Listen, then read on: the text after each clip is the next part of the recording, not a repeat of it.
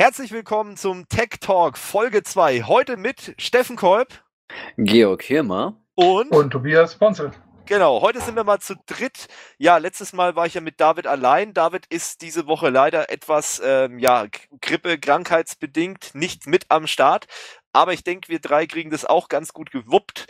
Äh, und wir haben uns tolle Themen ausgesucht, wie zum Beispiel einmal natürlich am Anfang habe ich gedacht, werden wir noch ein bisschen über den Tech Talk 1 reden, ein bisschen Feedback geben.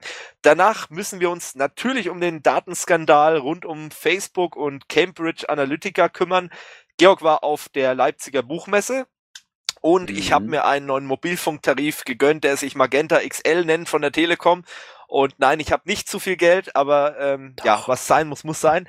Und dann geht es um die Breitbandhauptstadt Coburg. Hey!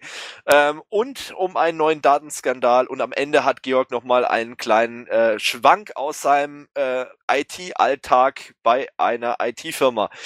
Ja, soweit, so gut. Wir fangen erstmal an mit dem Tech Talk 1. Da muss ich noch ein paar Sachen einfach sagen. Die sind jetzt nicht so optimal gelaufen. Äh, der Tech Talk soll ja eigentlich am äh, 16. März veröffentlicht werden, die Pilotfolge. Da ist schon mal das erste schief gegangen, weil das verschoben wurde von mir. Ich habe gesagt, okay, scheiße, kriegt man nicht hin. Habe ich gedacht, okay, verschiebst du das. Hab allerdings vergessen, dass ich ja schon alles vorgeplant habe. Ich bin jemand, ich plane sowas ganz gern. IT kannst ja alles einstellen mit Timern und Schedulern und so weiter und habe gesagt, okay, am 16. 18 Uhr geht das Ding online. Dann habe ich das geändert im veröffentlichten Artikel dazu. Ja, wir ändern das jetzt auf den 19. Habe gedacht, okay, das ist ein Montag, das passt ganz gut für die ähm, Pilotfolge. Ja, ich war dann am 16. hatte ich ja auch noch Geburtstag, kam noch erschwerend dazu. Da war ich natürlich dann nicht da, war in München auf dem Konzert und so weiter und am Wochenende dann auch noch in München egal, privates Zeugs halt. Und am Samstag, also am 16. ging's online, abends Konzert, war übrigens sehr geil, Heaven Shall Burn, kann ich nur empfehlen. Und dann am Samstag gucke ich so aufs Handy, war in der U-Bahn und ich habe auch Notebook jetzt zwar dabei gehabt, aber nicht jeden Tag auf unsere Kanäle geguckt. Oh, schlimm, der Projektleiter guckt nicht bei Kurs of View, was abgeht. Auf jeden Fall habe ich da halt mal gesagt, okay, ich guck nicht drauf und ähm, guck dann irgendwie so aufs Handy am Samstag in der U-Bahn und da sehe ich, Kommentar auf YouTube zu Tech Talk Folge 1 Pilotfolge und denke mir so, äh, Moment mal, die sollte eigentlich noch gar nicht online gehen. Dann geguckt, hat vielleicht Felix die veröffentlicht? Nee. Scheiße, ich habe den Timer vergessen. Dann ging die auf YouTube schon mal online, komplett ohne Thumbnail, ohne Beschreibung, ohne Text, ohne alles, einfach so online war recht scheiße, muss ich sagen. Und natürlich auf den anderen Plattformen, da habe ich ja dran gedacht. Also, wie gesagt, der Fehler lag bei mir wie so oft war der Fehler hinter der Tastatur. Und ähm, ja, wie gesagt, ich hoffe, dass es jetzt diesmal besser läuft. Wir sind jetzt auch, ähm, das war auch der Grund, warum ich es eigentlich verschoben habe, weil ich musste noch auf die Freigabe bei Spotify warten. Wir sind jetzt auch bei Spotify angekommen. Ähm, also ihr könnt uns auch auf Spotify äh, hören und ähm, iTunes und Google Play. Und es werden wahrscheinlich noch ein paar Plattformen dazukommen. Soundcloud funktioniert aktuell nicht. Das hat einfach mit der Länge zu tun. Äh, wer denkt, lang ist immer gut, in dem Fall eher nicht, weil ähm, über 40 Minuten können wir nicht hochladen. Äh, zumindest würde das halt dann Geld kosten und wir sagen halt, naja gut, der Podcast spielt nichts rein. Warum sollen wir da jetzt im Monat irgendwie 20 Euro bezahlen, dass wir den Podcast auf Soundcloud für drei Leute veröffentlichen? Das ist keine wirtschaftliche Rechnung, ehrlich gesagt. Deswegen läuft es weiterhin auf den bekannten Podcast-Plattformen. Spotify hat eh fast jeder, sag ich mal. Und ansonsten YouTube gibt's ja auch noch. Also hey, dann guckt's auf YouTube und macht das Tab irgendwie in den Hintergrund und lasst euch einfach berieseln. So, lange Rede, kurzer Sinn. Das war zum Thema, ähm, was alles schiefgelaufen ist und was wir besser machen wollen es ist Luft nach oben, das ist ganz gut. Deswegen habe ich mir die zwei Jungs heute auch mit hergeholt, weil die können das Ganze ein bisschen heben, das Niveau. Und äh, beim nächsten Mal, denke ich, klappt auch alles. Und äh, dann kriegen wir das am 2. April veröffentlicht. Und das ist ja dann der Ostermontag. Ich, ho ich hoffe, ihr hattet schöne Ostern. Wir haben jetzt hier äh, Karfreitag heute. Darf ja nicht getanzt werden. Und da haben wir gedacht, okay, dann nehmen wir halt sowas auf und trinken eine gute Milch dazu. Aber ihr wisst ja, Milch ist Gift, deswegen vergiften wir uns heute ein bisschen, gell, Georg? ja, ich, äh, ich lebe ja auf dem Bauernhof und äh, meine Eltern produzieren ja Milch und deshalb. Du produzierst Gift? Oh mein ja. Gott! Ich bin, meine Eltern sind prof professionelle Gifthersteller. Gleich mal Sanktionen verhängen. Genau, industrieller Diploma Gifthersteller. Di Diplomaten ausweisen und äh, was haben wir noch so? ja, genau. Was kann man denn machen? Ja, das ist ja ganz schlimm. Aber darüber wollen wir heute nicht reden. Also, wir hatten es im Vorgespräch äh, zu der Sendung heute, zu dem Podcast, dass es eigentlich total idiotisch ist, da in einem Technik-Podcast darüber zu reden, weil das einfach, ja, ich will nicht sagen irrelevant ist, aber es, es nervt einfach und es ist auch nichts, wo man wirklich drüber reden sollte, weil es ist einfach bescheuert gewesen. Punkt. So, erstes Thema. Datenskandal. Vielleicht habt ihr mitbekommen, äh, dass ja ein paar Daten abgegriffen wurden bei Facebook. Es ist schon ein bisschen her, weil es ging ja einmal um den Brexit und einmal um die Wahl von Donald Trump. Ähm, kurze Vorgeschichte vielleicht noch ähm, in, innerhalb eines ja Projektes. Ich glaube, das ging irgendwie um eine Psychologie-Umfrage Analyse, wie auch immer, an einer Universität in den USA wurde ein Fragebogen erstellt über Facebook, weil man halt gesagt hat, okay, Facebook ist eine gute Plattform dafür, da sind sehr viele Leute und ähm, es ist auch so, dass in den USA Facebook einen anderen Stellenwert hat als in Deutschland. Ähm, in den USA, wenn du nicht auf Facebook bist, dann lebst du halt nicht. Ähm, das ist in Deutschland zum Glück ein bisschen anders. Es ist zwar mittlerweile auch so, dass man äh, ja einen gewissen Druck hat, um auf Facebook zu sein, aber es ist nicht so schlimm wie in den USA. Ähm, und da findet halt auch das ganze soziale Leben bei denen statt. Naja, auf jeden Fall haben die diesen Fragebogen dort als Facebook-App veröffentlicht. Und das Schlimme daran ist eigentlich gewesen, dass diese App ähm, ihr kennt's vielleicht, ihr habt irgendeine App, die ihr, da gibt's ja immer so schöne Sachen, ja, Werte aus, wer als nächstes stirbt in deiner Verwandtschaft oder was weiß ich. Ähm, da gibt's ja immer solche schönen Apps und dann sagt man, okay, ja, das, du darfst von mir aus auf meinen ganzen äh, Kram zugreifen und es auswerten und so weiter. Und das ist da auch passiert. Also die Leute haben gesagt, ja, ich möchte diesen Fragebogen äh, beantworten und haben dieser Facebook-App eben weitreichende Rechte auf dem Profil eingeräumt. Das geht mit der Facebook-API kann jeder Dödel machen. Das kannst du auch machen, wenn du zum Beispiel eine Website betreibst äh, und zum Beispiel einen Drittanbieter-Login machst. Mittlerweile hat es Facebook ein bisschen eingeschränkt, aber früher konnte man da eben sehr viel machen. Äh, ja, und das haben eben halt Leute gemacht.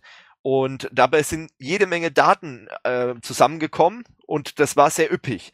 Daraufhin hat Cambridge Analytic, äh, Analytica gesagt, ähm, das ist halt so ein Big Data Analyst und so ein Auswerter und so weiter, die halt eben Daten aufbereiten für gewisse Zwecke, Werbezwecke und so weiter und so fort. Und die haben gesagt, hey, das ist cool, wir wollen die Daten haben. Haben den Prof gefragt, wie sieht's denn aus? Mensch, wir bräuchten die Daten für Sachen, der hat es nicht ausgegeben. Daraufhin haben sie gesagt, hey, was die können, können wir auch und haben auch so eine App eben auf Facebook online gestellt. Mit dem Unterschied aber auch, dass diese App nicht nur die Daten der Teilnehmer, das waren halt ein paar Millionen nur im einstelligen Millionenbereich, die daran teilgenommen haben, ähm, aufnimmt, sondern auch die Daten der Freunde von den Leuten, die da daran teilnehmen. Also die Sachen, die der Freund äh, praktisch dem anderen freigegeben hat und die er sehen konnte, die sind da in diese Auswertung mit reingeflossen. Und das hat eben diese 50 Millionen äh, Profile, die da mit drin sind, äh, erzeugt. Und das ist natürlich schon eine heftige Zahl. Also 50 Millionen ähm, User-Daten, die da eben ausgewertet wurden. Ja, und wofür hat man das genutzt? Naja, für Wahlwerbung, die, um die einfach gezielt zu schalten, dass man einfach geguckt hat, ähm, ja, welche Leute sind besonders ängstlich, wer interessiert sich besonders äh, dafür, dass eben immer mehr Fremde ins Land kommen oder wer findet es halt gut oder wer findet es eben nicht schlecht, äh, nicht gut, so, wer findet es schlecht. Und ähm, das hat man einfach geguckt und ausgewertet und hat halt dementsprechend versucht, eben von Donald Trump zum Beispiel eben dort Wahlwerbung zu schalten für Leute, die halt empfänglich für solche Thesen sind, die halt eben Donald Trump vertritt. Und ähm, beim Brexit hat man das auch benutzt, interessanterweise. Und da ist jetzt eben die Frage, findet ihr das gut oder, oder sagt ihr, ja, das ist legitim, das ist mir doch egal oder, oder was ist eure Meinung dazu? Jörg. Mhm.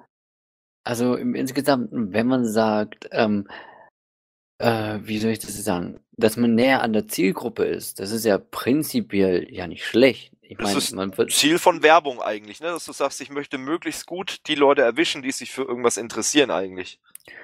Richtig, aber ich darf es nicht auf die Art und Weise machen wie jetzt Cambridge Analytics. Also, dass man dann einfach eben nicht die Daten von äh, ungefragt von anderen Leuten auch noch mit einfließen lässt, sondern wirklich fragt, hey, darf ich die Daten nutzen, weil ich möchte die verwenden, um ähm, zu analytischen Zwecken, dass ich da vielleicht ähm, da was besser auswerten kann. Der Punkt ist Da- ja, du weißt ja auch nicht, für was es verwenden. Ich meine, es war jetzt Wahlwerbung oder eben für Wahlkampf, aber die Frage ist, die Daten sind ja dann vorhanden. Die können ja dann auch wiederum weiterverkauft werden. Mhm. Und das ist halt auch das Problem. Ich meine, wie gesagt, zur reinen Analyse, wo man so sagt, okay, ich stimme denen zu, dass ich denen das gebe und die können dann vielleicht äh, die Welt damit verbessern. Ja, unter Umständen. Unter gibt- Umständen, aber meistens ist es halt eher andersrum, dass sie äh, die Welt eher zum Brennen bringen dadurch.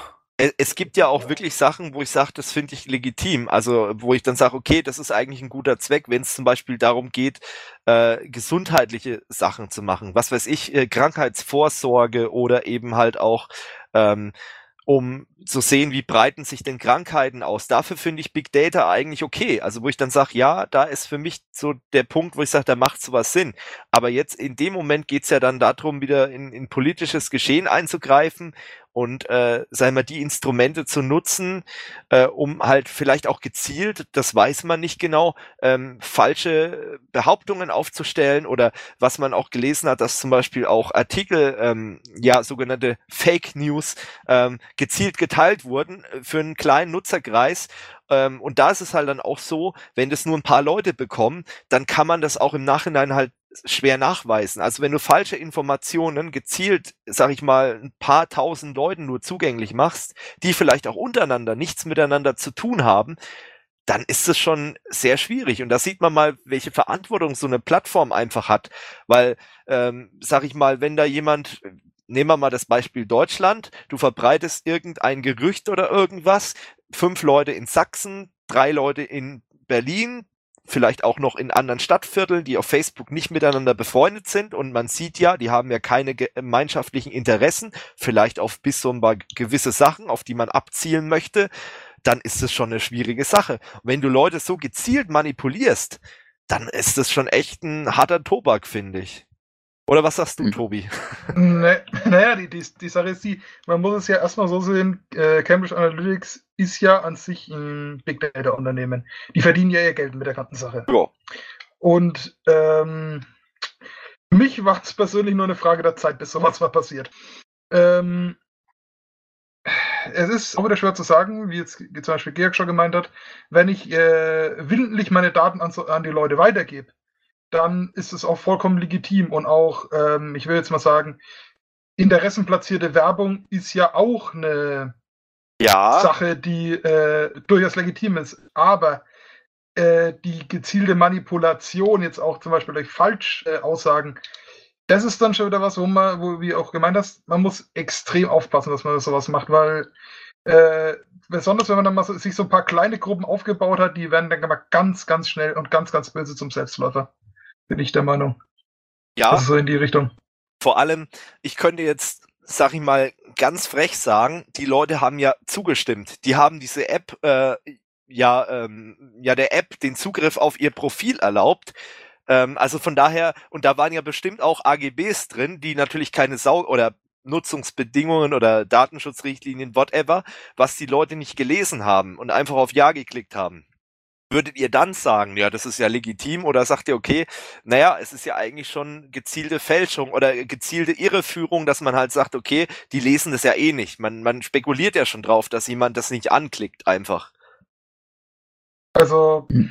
würde ich jetzt eher Nein sagen, weil, wie so schön es heißt, Dummheit schützt für Strafe nicht.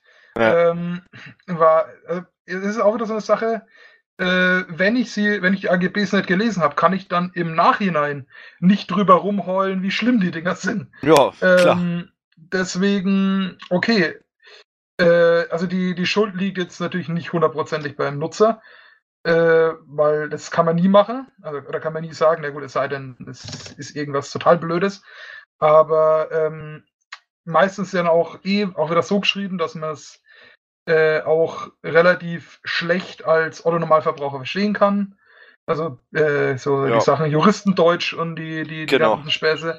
Ähm, Also äh, jetzt wirklich gezielt den, den äh, Benutzer damit hinters Licht zu führen, würde ich in dem Sinn nicht ganz so bestätigen, aber es ist auf jeden Fall, wie es auf Englisch so schön heißt, ein shady Business. Also da, da, äh, mhm. da, da ist äh, durchaus, ähm, ich will mal sagen, Raum nach oben, um sich da ein bisschen transparenter und ähm, ja, seriöser, will ich mal sagen, zu zeigen.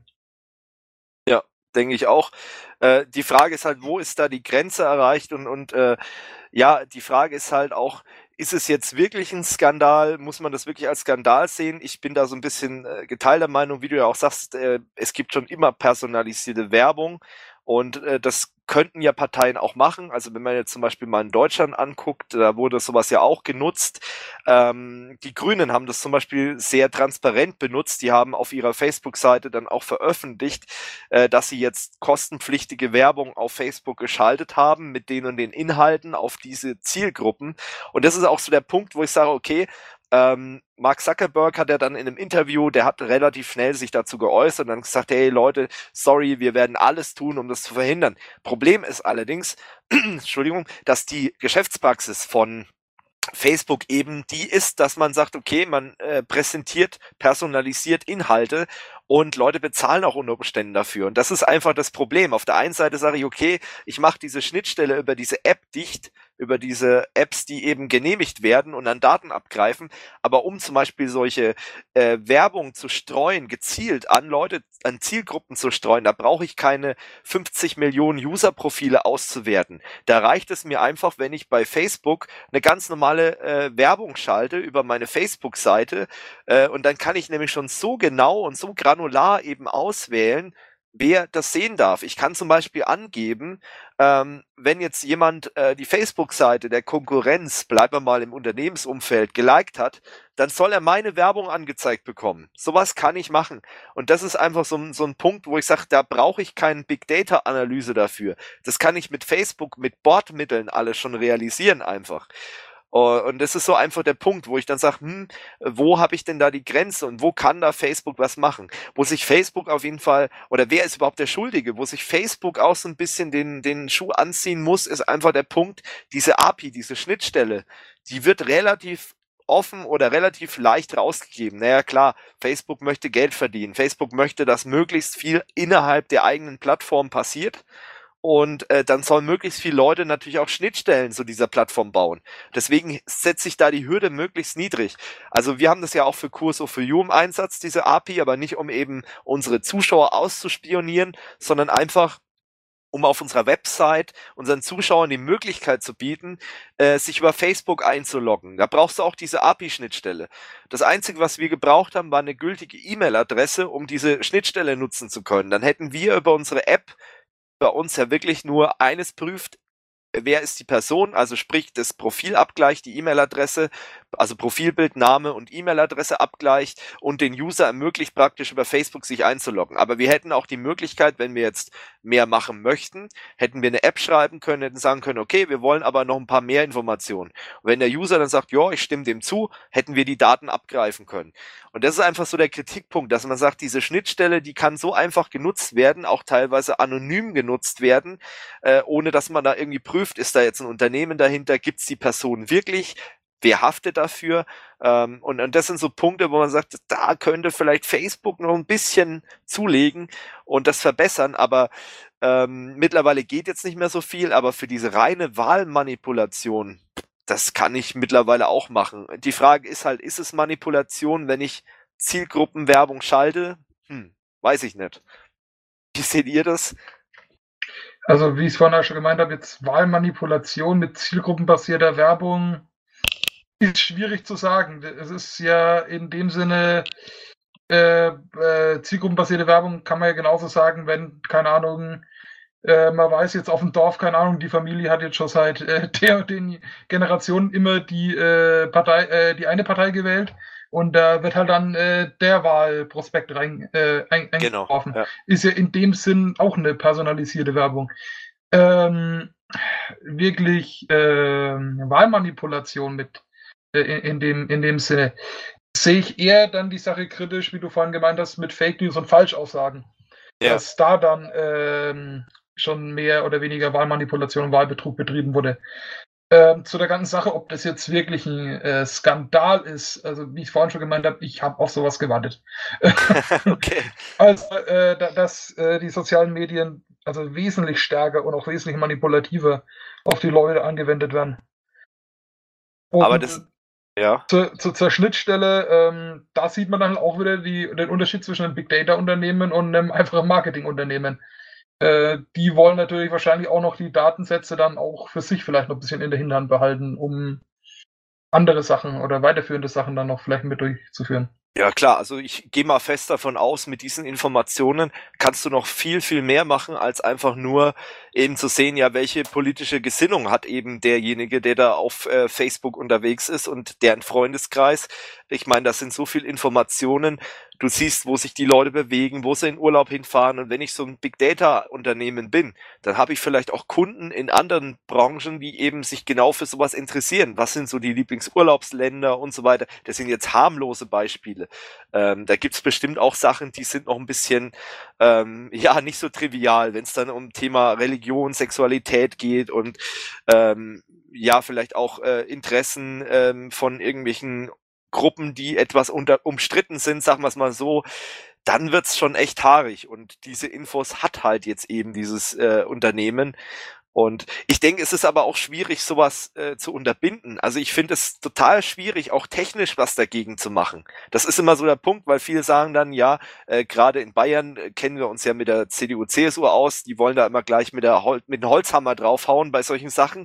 Ähm, ob das jetzt Datenschutz ist oder irgendwas anderes, ähm, wie würde denn so eine Holzhammer-Methode aussehen? Und da fällt mir im ersten Moment gar nichts ein, außer die, die Plattform einfach dicht zu machen. Ist ja auch keine Lösung zu sagen, okay, es gibt kein Facebook mehr. Und äh, dann muss man die andere Seite sehen, die müssen Geld verdienen, ja klar, also auch Facebook, äh, auch wenn sie aktuell finanziell sehr gut dastehen, aber die müssen ja auch irgendwie Gewinn generieren oder Einnahmen generieren. Ähm, also es, es wird echt schwierig und ähm, es gibt ja auch Methoden, sag ich mal, da muss ich gar keine Facebook API haben. Also wenn jemand ein Profil hat auf Facebook, das öffentlich ist, dass ich mit einem Webcrawler abfangen kann, äh, dann ist die Sache sowieso gelaufen, weil die Daten, die bekomme ich dann sowieso. Ähm, und da ist halt die Frage auch äh, Stichwort Medienkompetenz, wie kompetent sind denn die Leute? Zum Beispiel diese Freundes-Freunde-Geschichte die wäre nicht so einfach möglich, wenn der Freund von demjenigen, der das Formular ausfällt, vielleicht seine ganzen Sachen ein bisschen eingeschränkt hätte und sagt, okay, der Freund darf jetzt nicht alles sehen auf Facebook. Aber sind wir mal ehrlich, also wie viele Nicht-ITler gibt's, die ihr Profil komplett offen lassen, weil sie einfach keine Zeit, keinen Bock haben, sich damit auseinanderzusetzen, weil es vielleicht zu kompliziert ist, keine Ahnung, oder weil sie sich dessen gar nicht bewusst sind, dass das irgendwie eine Gefahr darstellt. Also, das ist dann auch wieder so eine Geschichte. Georg, du hast ja, ähm, du bist so ein bisschen das Beispiel dafür, ähm, dass man auch vielleicht mal ein paar Monate ohne Facebook auskommt. Du hast dich ja mal von deinem Facebook-Account getrennt, kurzer Zeit, und dann hattest du wieder einen Account. Vielleicht kannst du mal ja. kurz erzählen, erstmal, warum du dich davon verabschiedet hast, vielleicht ganz kurz, und warum du gesagt hast, hey, ich brauche ja doch wieder einen. Ja, also ähm, die Sache, warum ich mich damals von Facebook verabschiedet habe, ist halt einfach, weil man da so viel unsinnig Zeit verschwendet und weil eigentlich niemand was Sinnvolles mehr gepostet hat. Und das war einfach nur noch eine Zeitverschwendung. Weshalb ich jetzt wieder Facebook habe nach mehreren Jahren. Ja, weil wenn irgendwelche Veranstaltungen sind, die werden natürlich bloß über Facebook bekannt gegeben. Und das hat mich eben lange Zeit eben angekotzt, dass du halt, ähm, dass man da halt so außen vor ist, was so im Dorf abgeht und so weiter und welche Veranstaltungen in der Nähe sind. Und eigentlich war nur das der Grund, warum ich Facebook wieder habe. Ja. Es ist schlimmer geworden. Es ist noch dümmer geworden, was auf Facebook gepostet wird und es ist noch unrelevanter. Das Einzige, was gepostet wird in meinem Freundeskreis ist, hey, ich gehe auf die Veranstaltung. Ja. Und da sehe ich also, weiß nicht, ich bin kein Freund mehr von Facebook. Wenn er nur, oder der einzige Nutzen ist halt als Veranstaltungs-App für mich aber man merkt immer mehr, ähm, das hat man schon bei den anderen Plattformen irgendwie gesehen, wenn die dann so zum Mainstream werden, dann werden die immer schlechter, weil dann wird immer mehr Werbung reingepackt, dann gibt's immer mehr Leute, die da ein Geschäft sehen auf so einer Social-Media-Plattform und die wollen dann halt Werbung schalten, die wollen Daten haben, die wollen Daten auswerten, äh, die wollen Leute vielleicht auch manipulieren. Ich meine, es sind ja nicht nur gut gesinnte Leute auf der Plattform unterwegs und dann merkst du halt, wie so eine Plattform echt nicht mehr nutzbar wird oder halt keinen Mehrwert mehr bietet irgendwie für den User. Also so ging es mir damals auch mit SchülerVZ. Ich weiß nicht, von euch, war da jemand in SchülerVZ unterwegs? Oder? Nee, ich, ich, ich habe dann, hab dann damals okay. gleich äh, Facebook. Äh, genau. Gehabt. Ja, also wie gesagt, ich war damals ja auch bei SchülerVZ. Das war am Anfang alles recht cool. Das war so ein kleiner elitärer Kreis, der halt sich gebildet hat, weil du wurdest ja auch eingeladen. Und ähm, dann war das okay. Du hattest da deine Klassenkameraden, hattest vielleicht noch paar Bekannte aus dem Dorf oder so äh, mit drin gehabt. Dann war das okay. Aber dann kam halt irgendwann so der Punkt, okay, jetzt müssen die Geld verdienen. Dann sind, ist Werbung äh, verschickt worden als PM-Nachricht. Das ist ja heutzutage wäre das ein No-Go, wenn du dann bei Facebook auf einmal äh, ja Werbung bekommst, die dann auch oh. von Facebook verschickt wird als PM. Aber das haben die damals halt gemacht und dann hast du gemerkt, okay, langsam steht's echt schlecht um die Plattform. Oder es wurde dann halt immer mehr, was Twitter mittlerweile macht, aber ein bisschen subtiler, dass eben dann so Sponsored Posts einfach eingeblendet wurden in deinem Nachrichtenstream und so. Und dann wurde es echt uncool. Ähm, ja, und dann war auch so der Punkt, wo ich dann relativ schnell dann auf Facebook bin. Und Facebook war ja damals noch nicht übersetzt. Also in Deutschland hat es noch nicht so stattgefunden. Aber ich habe mich halt schon mal registriert, habe gedacht, naja, es kann ja nicht schaden, wenn du schon mal einen Account dort hast. Ähm, aber das war dann auch so der Punkt, wo man relativ schnell merkt, okay, hm, äh, die Plattform stirbt. Und dieses Gefühl habe ich jetzt auch irgendwie so bei Facebook. Das Schlimme ist bei Facebook, dass die nicht so dumm waren wie SchülerVZ und äh, mehr oder weniger ihr ganzes Businessmodell so gelassen haben und gewartet haben, bis sie gegen den Eisberg fahren mit dem Schiff, sondern Facebook entwickelt sich weiter. Facebook hat Instagram gekauft, Facebook hat WhatsApp gekauft, die haben die Oculus-Geschichte, äh, äh VR-Geschichte gekauft äh, oder mitentwickelt. Ähm, also die äh, versuchen weiterhin natürlich ihre Plattform groß zu halten und in manchen Ländern ist es halt so, dass Facebook so das Internet darstellt und dann wird es echt problematisch. Und wo ich so ein bisschen ein Problem krieg, wenn wir beim Thema sind, ja, es gibt keine Alternative oder man wird gezwungen zu Facebook, das ist das Thema WhatsApp.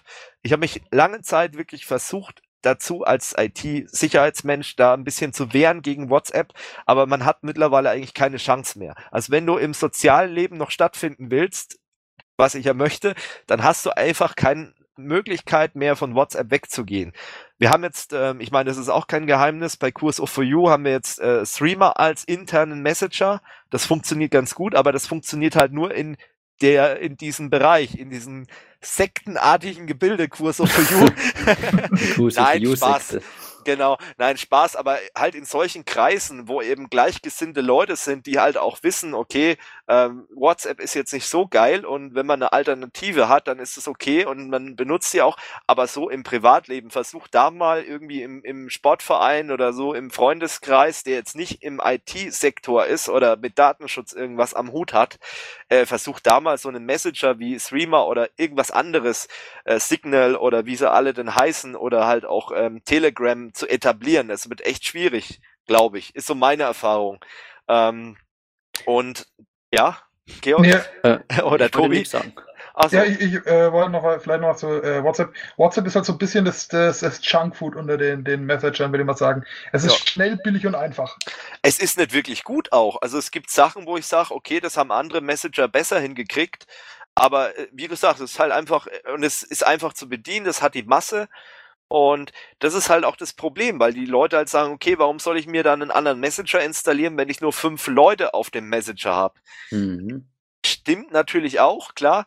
Ähm, wenn ich das jetzt als Business Geschichte nutze. Also ich meine, äh, in meinem Daily Business habe ich das auch im Einsatz, ähm, Streamer, aber das liegt halt einfach daran, weil das Unternehmen gesagt hat, okay, wir nehmen das jetzt als zentrale Messaging-Lösung. Ähm, aber das muss halt erstmal einer, diese Entscheidung muss erstmal einer treffen und auch durchsetzen und die Leute auch davon überzeugen. Und das ist halt einfach schwierig. Das geht im Geschäftsleben noch äh, ganz gut. Aber wenn du dann Opa und Oma und dann Tanten und was weiß ich, die dann davon überzeugen willst oder auch, äh, sag ich mal, ein Freundeskreis, wie schon gesagt, der halt nicht im IT-Sektor tätig ist, dann wird das schon echt schwierig und das ist, glaube ich, so ein großes Problem. Aber da habe ich, um nochmal den Schwenk zurück zu Facebook zu bekommen, da habe ich halt echt Bedenken, dass WhatsApp und Instagram wird ja auch immer größer, dass das in Zukunft wirklich die Kanäle sein werden, wo eben Facebook Daten abzapft. Da werden viele jetzt schreiben, ja, WhatsApp ist ja end zu Ende verschlüsselt. Stimmt. Problem an der Sache ist allerdings, dass die Metadaten trotzdem bei Facebook liegen. Also sprich, wann du mit deinem Handy dich wo befindest, mit wem du schreibst äh, und ungefähr wie lang die Texte auch sind. Sowas sehen die ja trotzdem, auch wenn es verschlüsselt ist. Ich gehe jetzt mal davon aus, es stimmt. Es gibt ja auch mittlerweile Leute, die sagen, ja, die End-zu-Ende-Verschlüsselung von WhatsApp ist völliger Humbug. Weiß ich nicht, habe ich jetzt nicht nachgeprüft oder so. Ähm, aber es gibt halt IT-Sicherheitsexperten, die sagen, naja, es ist eher so eine Alibi-Verschlüsselung. Ähm, in Wirklichkeit können die nach wie vor an die ganzen Daten ran. Und ähm, es, es kann sein, es muss nicht sein, aber wie gesagt, ähm, es ist immer so, so ein bisschen ungutes Gefühl bei WhatsApp auch. Und ich sag mal so, ich würde jetzt äh, keine Passwörter per WhatsApp verschicken. Ähm, die würde ich dann eher bei einem anderen Krypto-Messenger verschicken und ähm, sind halt manche Sachen, ähm, ja, man muss halt auch immer überlegen, was schreibe ich. Wenn ich jetzt schreibe, okay, wir treffen uns morgen irgendwo, naja, okay, ist zwar auch ein Datensatz, mit dem man was anfangen könnte, aber es ist jetzt nicht so schlimm. Ähm, da ist halt auch wieder die Frage, wo setzt man da die Grenze? Man kann ganz paranoid sein und kann sagen, okay, das schreibe ich nie mehr über WhatsApp äh, und findet halt in seinem Freundeskreis überhaupt nicht mehr statt. Oder man sagt, okay, man, man schreibt halt, aber so ganz private Sachen oder so, die werden halt dann eben nicht über WhatsApp geteilt. Also so halte ich das zum Beispiel. Ich weiß nicht, wie ihr das haltet oder ob euch das völlig egal ist. Mhm. Nee, naja, also ich sehe, äh, ich benutze WhatsApp ähnlich. Ähm, ganz einfach auch teilweise im Studium. Äh, erste Aktion äh, im, äh, hier mit, mit den neuen äh, Kommilitonen. Ja, lass mal eine WhatsApp-Gruppe aufmachen. Ja, klar. Ähm, ja. Und also ich, ich behaupte jetzt mal, auf WhatsApp kann man sagen, was ich jetzt auch in der, in der Öffentlichkeit oder irgendwo in einem, in einem Lokal oder Café zu den Leuten sagen würde. Ja, das genau. ist auf die Art, keine Ahnung, wir treffen uns heute Abend um 8 im Kino, um den, den Film zu schauen. Ähm, ja. Was, äh, aber das ist jetzt äh, nicht die Datensache, aber was halt WhatsApp immer noch so ein bisschen auch ist, dass teilweise Leute einen halt auch dann immer abartig mit zuspammen, aber das hat jetzt da hier nichts verloren. Ähm, da können wir ja noch mal eine separate Folge machen mit Messagern und äh, welches Verhalten das mittlerweile auch auslöst bei manchen Leuten. Da gibt's auch lustige Stories. und, hm. und auch so Zeug wie ähm, einfach mal äh, Bekannte oder was, wo man dann sagt, so ja, äh, ich schreibe dich dann einfach deswegen mal bei WhatsApp an oder was. Äh, ja, klar. Ja. Es ist halt auch immer so eine Sache, äh, man muss eh vorsichtig sein, was man in irgendwelche elektronische Kommunikation verschickt, weil äh, keine Art von elektronischer Kommunikation ist sicher, nicht mal die, äh, die du per schriftlich machst. Das Einzige, was, glaube ich, funktionieren würde, ist, wenn du irgendjemand dann in eine Bunker einlädst äh, und in einem schalldichten Raum demjenigen das sagen würde. Ähm, oh, jetzt kommen wir aber eine ganz, ganz paranoide Richtung. Du. Ja, nee, aber grundsätzlich gebe ich dir natürlich recht. Ja, klar. Also wenn du wirklich 100% sicher sein willst, dass es niemand mitkriegt, wer weiß, wie viele Leute jetzt gerade hier zuhören, während ich das hier aufzeichne mit euch. ja. Ja, das ist halt die Sache. Ähm, man muss es halt immer schauen, was will ich wo wem äh, geben und wer könnte mithören. WhatsApp, okay, ha, äh, wie, wie, du gesagt hast, äh, Pappmaché Ende-zu-Ende-Verschlüsselung, wie, wie, wie äh, manche denken oder es ja. manche sagen. Ja, okay, äh, die Sache ist die, du kannst aber auch eine normale SMS relativ gut mitlesen. Wenn das, äh, du kannst SMS vor allem auch fälschen, eben. das ist auch so ein ähm, Punkt. Von daher. Haben wir übrigens auf dem Kanal hier schon mal gezeigt beim äh, Live-Hacking von Sebastian Schreiber. Muss ich einfach nur mal kurz sagen. Und von, von ja. daher, ähm, ja, also wie du gesagt hast, auch diese, diese ganze Sache mit digitaler Awareness und was weiß ich alles, äh, muss auf jeden Fall mehr in die, in die Öffentlich also in die, in die breite Masse übergehen. Weil im Grunde sind das die Leute, die dann solche Sachen überhaupt erst möglich machen. Äh, solche Skandale und was weiß ich, halt die Leute, die sich weder mit auseinandersetzen und halt mehr oder weniger mit beiden Händen ihre Daten äh, in den Orkus äh, des Internets schmeißen. Ja, genau. Oder was mich jetzt umgehauen hat, das ist jetzt wieder ein anderes Thema, aber Stichwort Medienkompetenz, weiß nicht, ob ihr das mitgekriegt habt, irgendwo, ich glaube in Würzburg war das, wo irgendwelche Teenager über WhatsApp äh, ein Porno von sich verbreitet haben, irgendwie 13, 14 Jahre alt. Ich gedacht habe, ey Leute, was ist denn mit euch verkehrt? Ne? Ich meine, ihr könnt, Ah. ich meine, die, diese Filmchen anzufertigen ist die eine Geschichte. Das sehe ich jetzt mal ganz neutral. Ähm, ähm, wir sind hier nicht in Amerika oder so, dass alle total Brüder sind und sagen, hey, so, boah, wie kann denn nur, sowas gibt's doch nicht. Äh, Sex, das ist doch, das gibt's doch nicht. Aber die Hol andere das Sache ist. Genau, die andere Sache ist doch eben der Punkt, dass sowas einfach über WhatsApp verbreitet wird, wo man sich dann denkt, okay, dass da nicht mal einer dort saß, nicht mal ein einziger und hat gesagt, hey, wenn wir das jetzt auf WhatsApp verschicken, dann ist die Wahrscheinlichkeit, dass es tausende andere Leute bekommen, doch relativ hoch.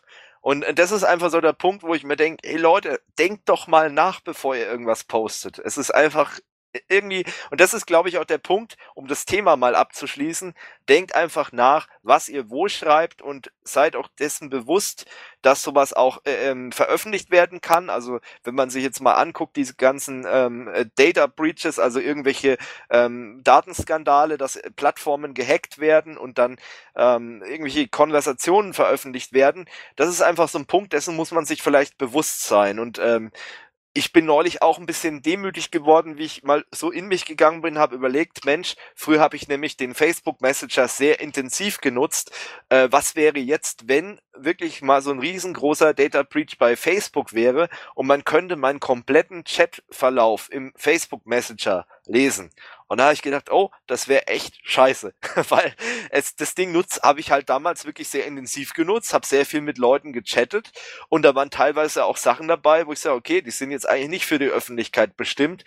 Ähm, es sind jetzt keine Passwörter oder so und ich möchte jetzt hier keine falschen äh, Begehrlichkeiten wecken, dass jemand denkt, boah, ich muss von dem Kolb unbedingt den Facebook-Account knacken, ähm, Oho, weil dann, dann Geheimnisse. dann erfahre ich die dunklen Geheimnisse. Nee, aber es sind halt einfach so Sachen, die jetzt nicht unbedingt an die Öffentlichkeit gehören, wo ich sage, okay, das geht vielleicht auch in Richtung von Persönlichkeiten, dass man gesagt hat, ey, was war denn das wieder für ein Arschloch, was ich da getroffen habe? Nur mal so als Beispiel. Ähm, aber Mhm. Und das sind so Sachen, wo ich mir denke, ey, wenn das öffentlich wird, dann hast du echt ein Problem. Aber da haben viele Leute, glaube ich, ein Problem, weil ich kenne sehr, sehr viele Leute. Deswegen hat es damals für mich einfach so gut funktioniert, Facebook als zentralen Messenger zu benutzen, äh, weil das halt viele andere auch gemacht haben und gesagt haben, okay, jeder hat Facebook, wir sind auf Facebook alle befreundet und so weiter, lass doch mal chatten. Also auch lange Zeit bei QSO4U intern. Also ich weiß noch, wir hatten äh, vor ein paar Jahren noch eine, eine Facebook-Gruppe, eine interne, wo wir halt jede Menge über Facebook geklärt haben, bevor wir jetzt in diese IT-Sicherheits-Datenschutz-Geschichte gekommen sind bei QSO4U und das halt ein bisschen kritischer gesehen haben und alles und äh, teilweise jetzt unsere eigenen Plattformen für solche Informationen haben. Aber damals lief das alles über Facebook. Und wenn man sich mal überlegt, so eine Plattform wird dann auf einmal aufgebrochen und jeder kann das alles lesen, schlecht. Und das ist ja bei Dropbox zum Beispiel schon mal passiert. Also falls jetzt jemand sagt, oh, sowas passiert doch nicht, äh, so dämlich kann doch keiner sein. Vor ein paar Jahren konnte man sich bei Facebook mal für einen halben Tag, äh, bei Facebook, bei Dropbox, für einen halben Tag mit jedem Passwort in jeden Account anmelden. Also man musste nur wissen, welche E-Mail-Adresse verwendet er bei Dropbox und konnte irgendein Passwort eingeben und war dann in der Dropbox drin. Und das ist so ein Punkt, wo ich echt, da wird mir ganz anders, ehrlich gesagt. Mhm. Da dreht sich einem alles Mögliche um. Äh, das Genau, ist, aber ja, Ja, äh, das ist halt auch so eine Sache. Ähm, muss halt aufpassen, was man macht. Und beziehungsweise äh, der Fehler muss ja nicht mal bei einem selber liegen. richtig, ja. Aber das nur mal so jetzt allgemein, um das Thema abzuschließen. Ich glaube, wir haben sehr viel jetzt drüber diskutiert. Man kann jetzt letztendlich sagen, naja, ist es ein, ein Skandal? Ich weiß es nicht. Also ich, ich würde mal sagen, es ist, es ist schon, äh, es ist praktisch kein großer Skandal aus meiner Sicht, weil wie du schon gesagt hast, Tobi, man konnte eigentlich nur darauf warten, dass mal sowas passiert, weil die Daten werden erzeugt, die Daten werden gespeichert und dann ist mein Grundsatz immer, wo ich immer sage, Mensch, wo Daten anfallen, können sie eben auch missbraucht werden und das ist halt genau da passiert. Ähm, man kann Facebook, kann man bisschen natürlich angreifen, dass die ähm, ja, die, die API nicht richtig abgesichert haben, aber man kann Facebook auch nicht für alles verantwortlich machen. Wenn jetzt der User, sag ich mal, alles offen lässt, dann ist es vielleicht auch Teilschuld vom User. Und ähm, ja, zum anderen, naja, Cambridge Analytica, naja, du hast es ja schon gesagt, das ist jetzt nicht eines der sympathischsten Unternehmen, wenn man jetzt mal mit dem Datenschutz auf das Unternehmen guckt. Ähm, naja, das ist halt dann so. Und vor allem, man muss sich ja überlegen, äh, das Cambridge Analytica, das war jetzt nur eins von vielen möglichen. Da hat jetzt einer mal seinen Mund aufgemacht, aber ähm, ich will nicht wissen, wie viele Firmen äh, da noch schlimmer sind als Cambridge Analytica und da ihr Umwesen treiben und die Welt manipulieren. Vor allem, so schon will was mit den Daten halt jetzt danach passiert. Ich meine, die Daten, die sind jetzt auf den Servern von Cambridge Analytica. Werden die noch für andere Kunden verwendet oder eben nicht? Das ist halt immer das so der Punkt. Und äh, wenn ich sehe, wie viel ähm, ja Unternehmen allein Kurs O4U anschreiben und uns irgendwelche Kundendatenbanken verkaufen wollen, also das ist irre. Und das sind die, wie soll ich sagen, kleineren Unternehmen. Dann möchte ich nicht wissen, äh, wie viel die Großen halt äh, anschreiben an Unternehmen, die dann auch wirklich mal Ja sagen und sagen, hey, ja, schieb mir doch mal so eine Festplatte rüber mit Daten. Ich kann damit bestimmt was anfangen. Und das ist halt einfach so der Punkt. Ne? Man weiß nicht, was mit den Daten jetzt passiert. Und wir haben am Ende der Sendung oder des Podcasts auch noch ein anderes Thema. Da geht's mal wieder um einen Data Breach, nur ganz kurz. Ähm, aber da haben wir halt auch wieder die Situation, die Daten sind jetzt im Netz ich bin übrigens auch betroffen, schon mal Spoiler. Und äh, man weiß halt auch nicht, was wird mit den Daten gemacht. Ne? Die Daten sind jetzt äh, vielleicht im Umlauf, vielleicht auch bei dem Data Breach im Darknet, man weiß es nicht. Und äh, werden lustig verkauft und vielleicht auch lustig für irgendwelche Sachen missbraucht. Und da muss man halt einfach dann gucken, was passiert damit. Aber ja, Daten ist halt und jetzt hau ich mal so eine Phrase raus, Daten sind das Öl des 21. Jahrhunderts. Den Satz wollte ich hier schon immer mal anbringen, jetzt habe ich ihn angebracht, aber ein bisschen was ist dann da doch dran, muss man wirklich sagen. Gut. Würde ich sagen, gehen wir mal zu einem etwas erfreulicheren Thema rüber. Ähm, und ich habe auch keine wirkliche ähm, Überleitung dazu. Naja, man könnte sagen, Daten fallen da auch an zur Leipziger Buchmesse. Georg, du warst auf der Leipziger Buchmesse zum ersten Mal. Ich muss sagen, ich kenne ihn nur vom Namen, ich weiß, was da passiert, aber ich war noch nie da. Und äh, du kannst vielleicht mal so ein bisschen erzählen, was so als ähm, ja ähm, Neuling, was dir da so aufgefallen ist oder was vielleicht ein bisschen im Vergleich zu den anderen Messen anders ist. Ähm, und ähm, ist er denn überhaupt empfehlenswert für Nerds wie wir oder ist, sagst du, hey, das ist jetzt wirklich nur was für Leute, die halt im, im Buchsinne nerdig sind, aber nicht im IT-Sinne? Naja, also Gamer werden auf jeden Fall durch die Cosplays versorgt, die richtig genial sind und sehr vielzählig. Also da kann man sich echt nicht beschweren. So als äh, nicht richtiger Bücherwurm, sondern so, ich lese jetzt mal vielleicht äh, einmal in der Woche ein bisschen, äh, irgend Buch. Ähm, weiß ich nicht, ob die Messe wirklich was ist. Weil ich war auf der Messe und ich frage mich danach immer noch, hm, wer oder was geht auf so eine Messe und was kann man da tun? Selbst nachdem ich auf der Messe war, kann ich diese okay. Frage leider nicht beantworten. Die, diese Frage wollte ich dir eigentlich stellen, weil ähm, ich sag mal so, wenn ich jetzt auf die Gamescom gehe, dann weiß ich genau, was mich erwartet eigentlich. Das sind dann eben die, die Publisher und dann kann ich was anzocken, habe vielleicht irgendwelche Shows auf der Messe ähm, und es gibt halt Leute, die wollen halt auch was verkaufen.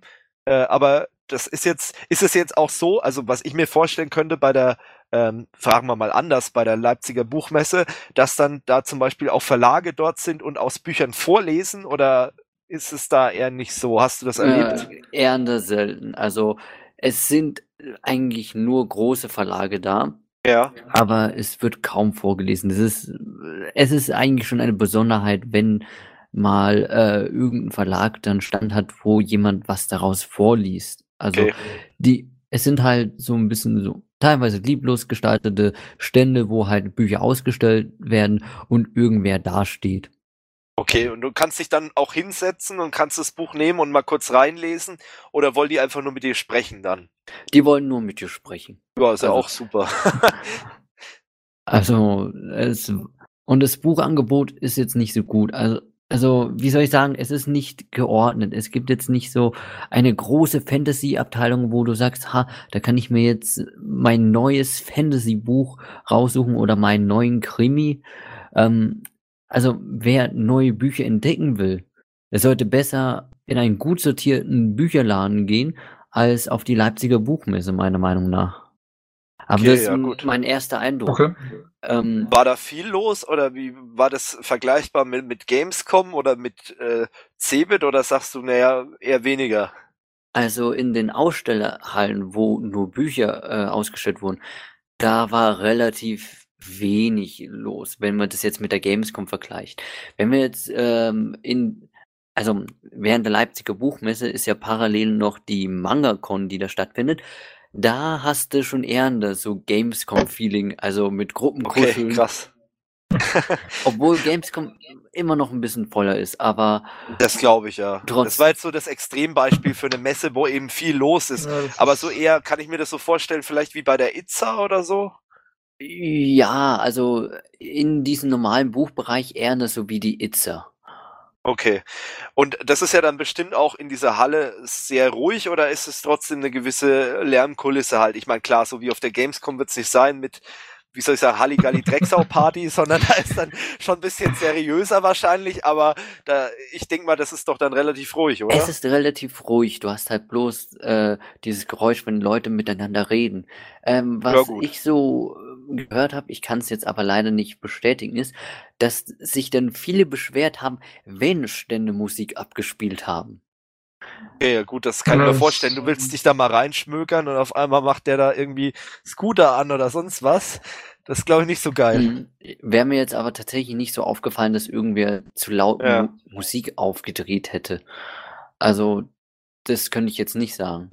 Ähm, eine Sache, wo ich mich aber immer noch ärgere, ist, ähm, dass die Übersicht von den Vorträgen ein bisschen schlecht auf der Desktop-Seite ist. Weil, ich meine, es gibt viele Vorträge auf der Leipziger Buchmesse von Autoren, von irgendwelchen äh, zum Beispiel vom BR und ARD hätte es dann auch so Podiumsdiskussionen gegeben. Aber Okay. man kann die nicht so richtig einsehen.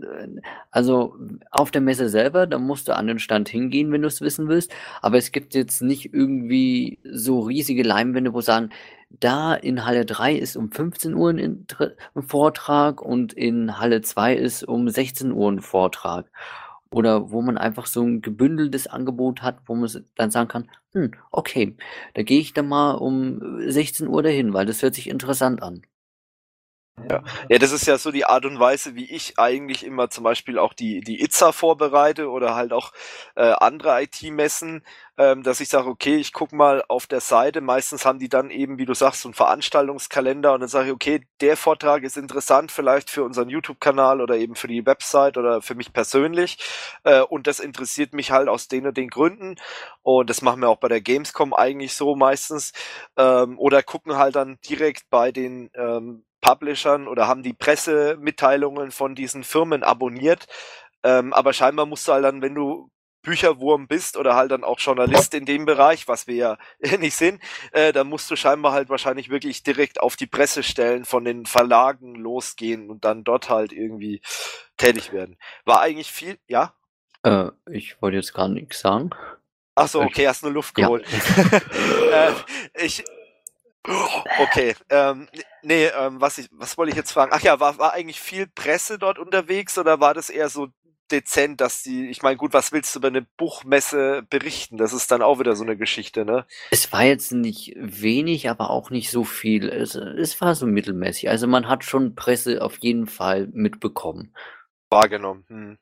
Und äh, YouTuber hast du da jetzt nicht irgendwie gesehen, wo du sagst, so aus unserem Dunstkreis, die wir halt kennen, aus der Gaming-Szene oder Tech-Szene oder Mm, wie auch immer. Nicht wirklich.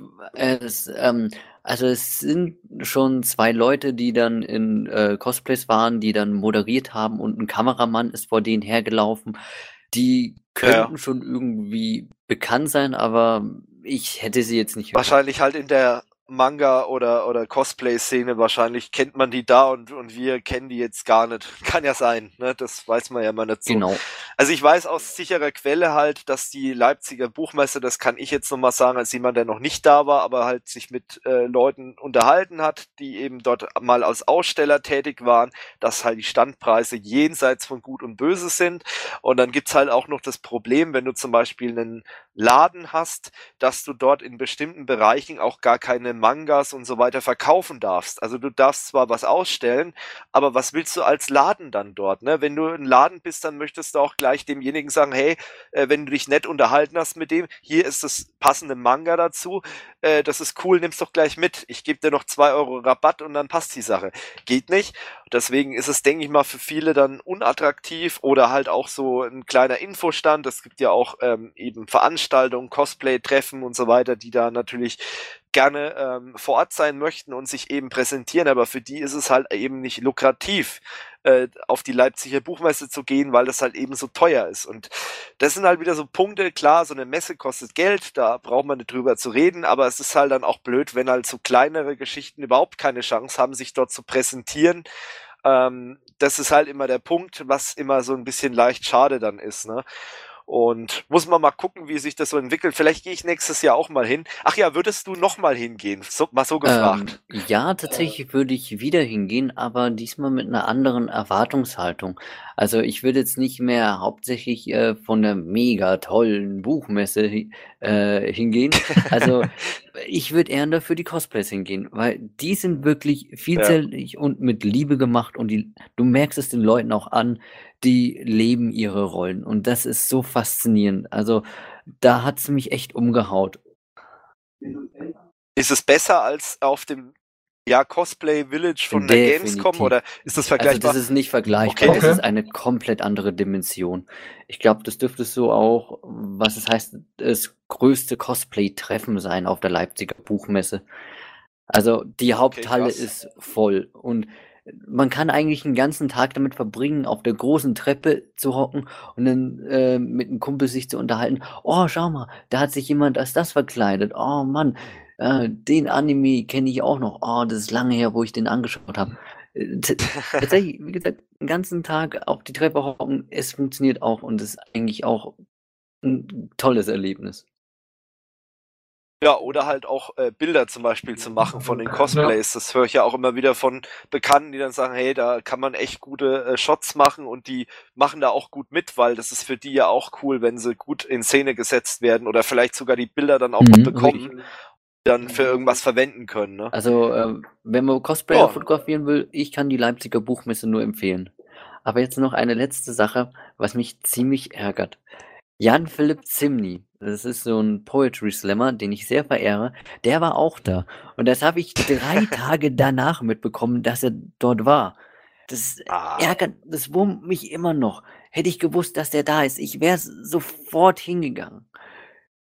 Ich, ich hätte mich auch ja. hingestellt. Ich hm. habe ja auch gehört, dass da schon alles ausgebucht war. Ich hätte mich irgendwo in den Dunstkreis hingestellt, wenigstens.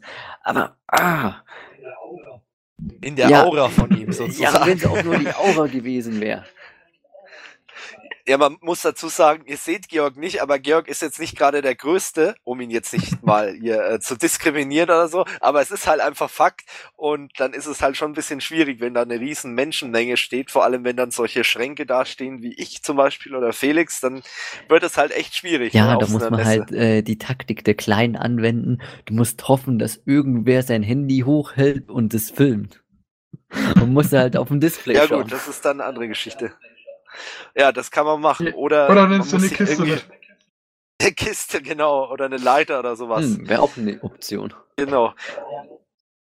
Ja, letztes Jahr oder wann, ich weiß es gar nicht mehr genau, hat ja Mr. Trashpack dort sein Buch, und ihr seht gerade nicht, dass ich hier gerade Anführungsstriche in die Luft mache, auf der Leipziger Buchmesse vorgestellt.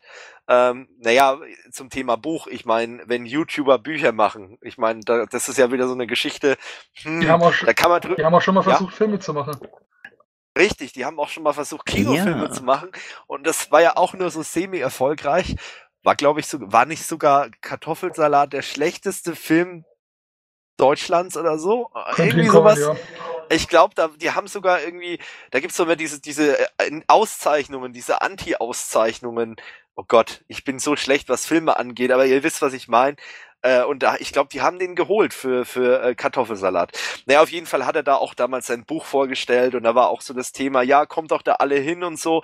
Und ich weiß noch, da gab es irgendwie Probleme, weil der wollte die da irgendwie kostenlos auf die Messe lassen, die halt zu seiner Autogrammstunde kommen wollen. Und das ging halt nicht. Also die Leute mussten sich dann irgendwie ein Ticket kaufen und nochmal für die Autogrammstunde ein extra Ticket oder irgendwas. Also es war auf jeden Fall wieder so eine riesen Scheiße auf gut Deutsch.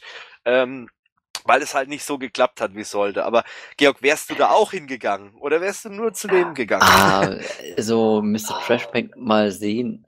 Ich meine, er ist ein Leidensgenoss von mir. Er ist genauso groß wie ich. Also.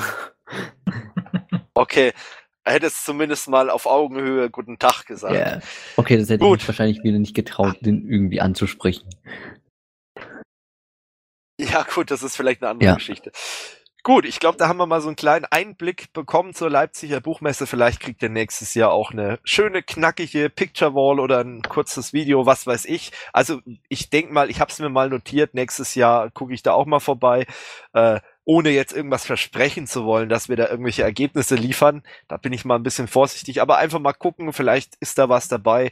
Und äh, mich interessiert sowas auch. Also ähm, so Messen in Deutschland ist immer faszinierend ich habe auch mal Bock auf solche Messen zu gehen, die eigentlich überhaupt nichts mit dem zu tun haben. Weißt du, so grüne Woche oder oh, so, ja, so Landwirtschaftsmesse oder mein Bruder schon mal. das ist glaube ich witzig oder Venus oder Venus in Berlin, also die Erotikmesse, oh. müsst ihr dazu wissen, die Leute, die es nicht kennen. Sowas einfach mal einfach mal hingehen, gucken, was läuft da für ein Klientel rum oder dann so Messen, was weiß ich, so äh, Kettensägen-Messe oder irgendwie sowas, Traktorenausstellung.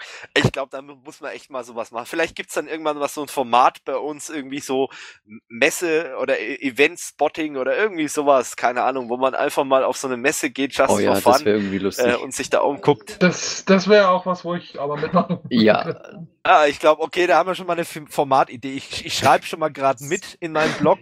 ähm, das kommt in die Liste der Formate, die noch nicht realisiert sind, aber. Und die wahrscheinlich niemals realisiert ja. werden, aber.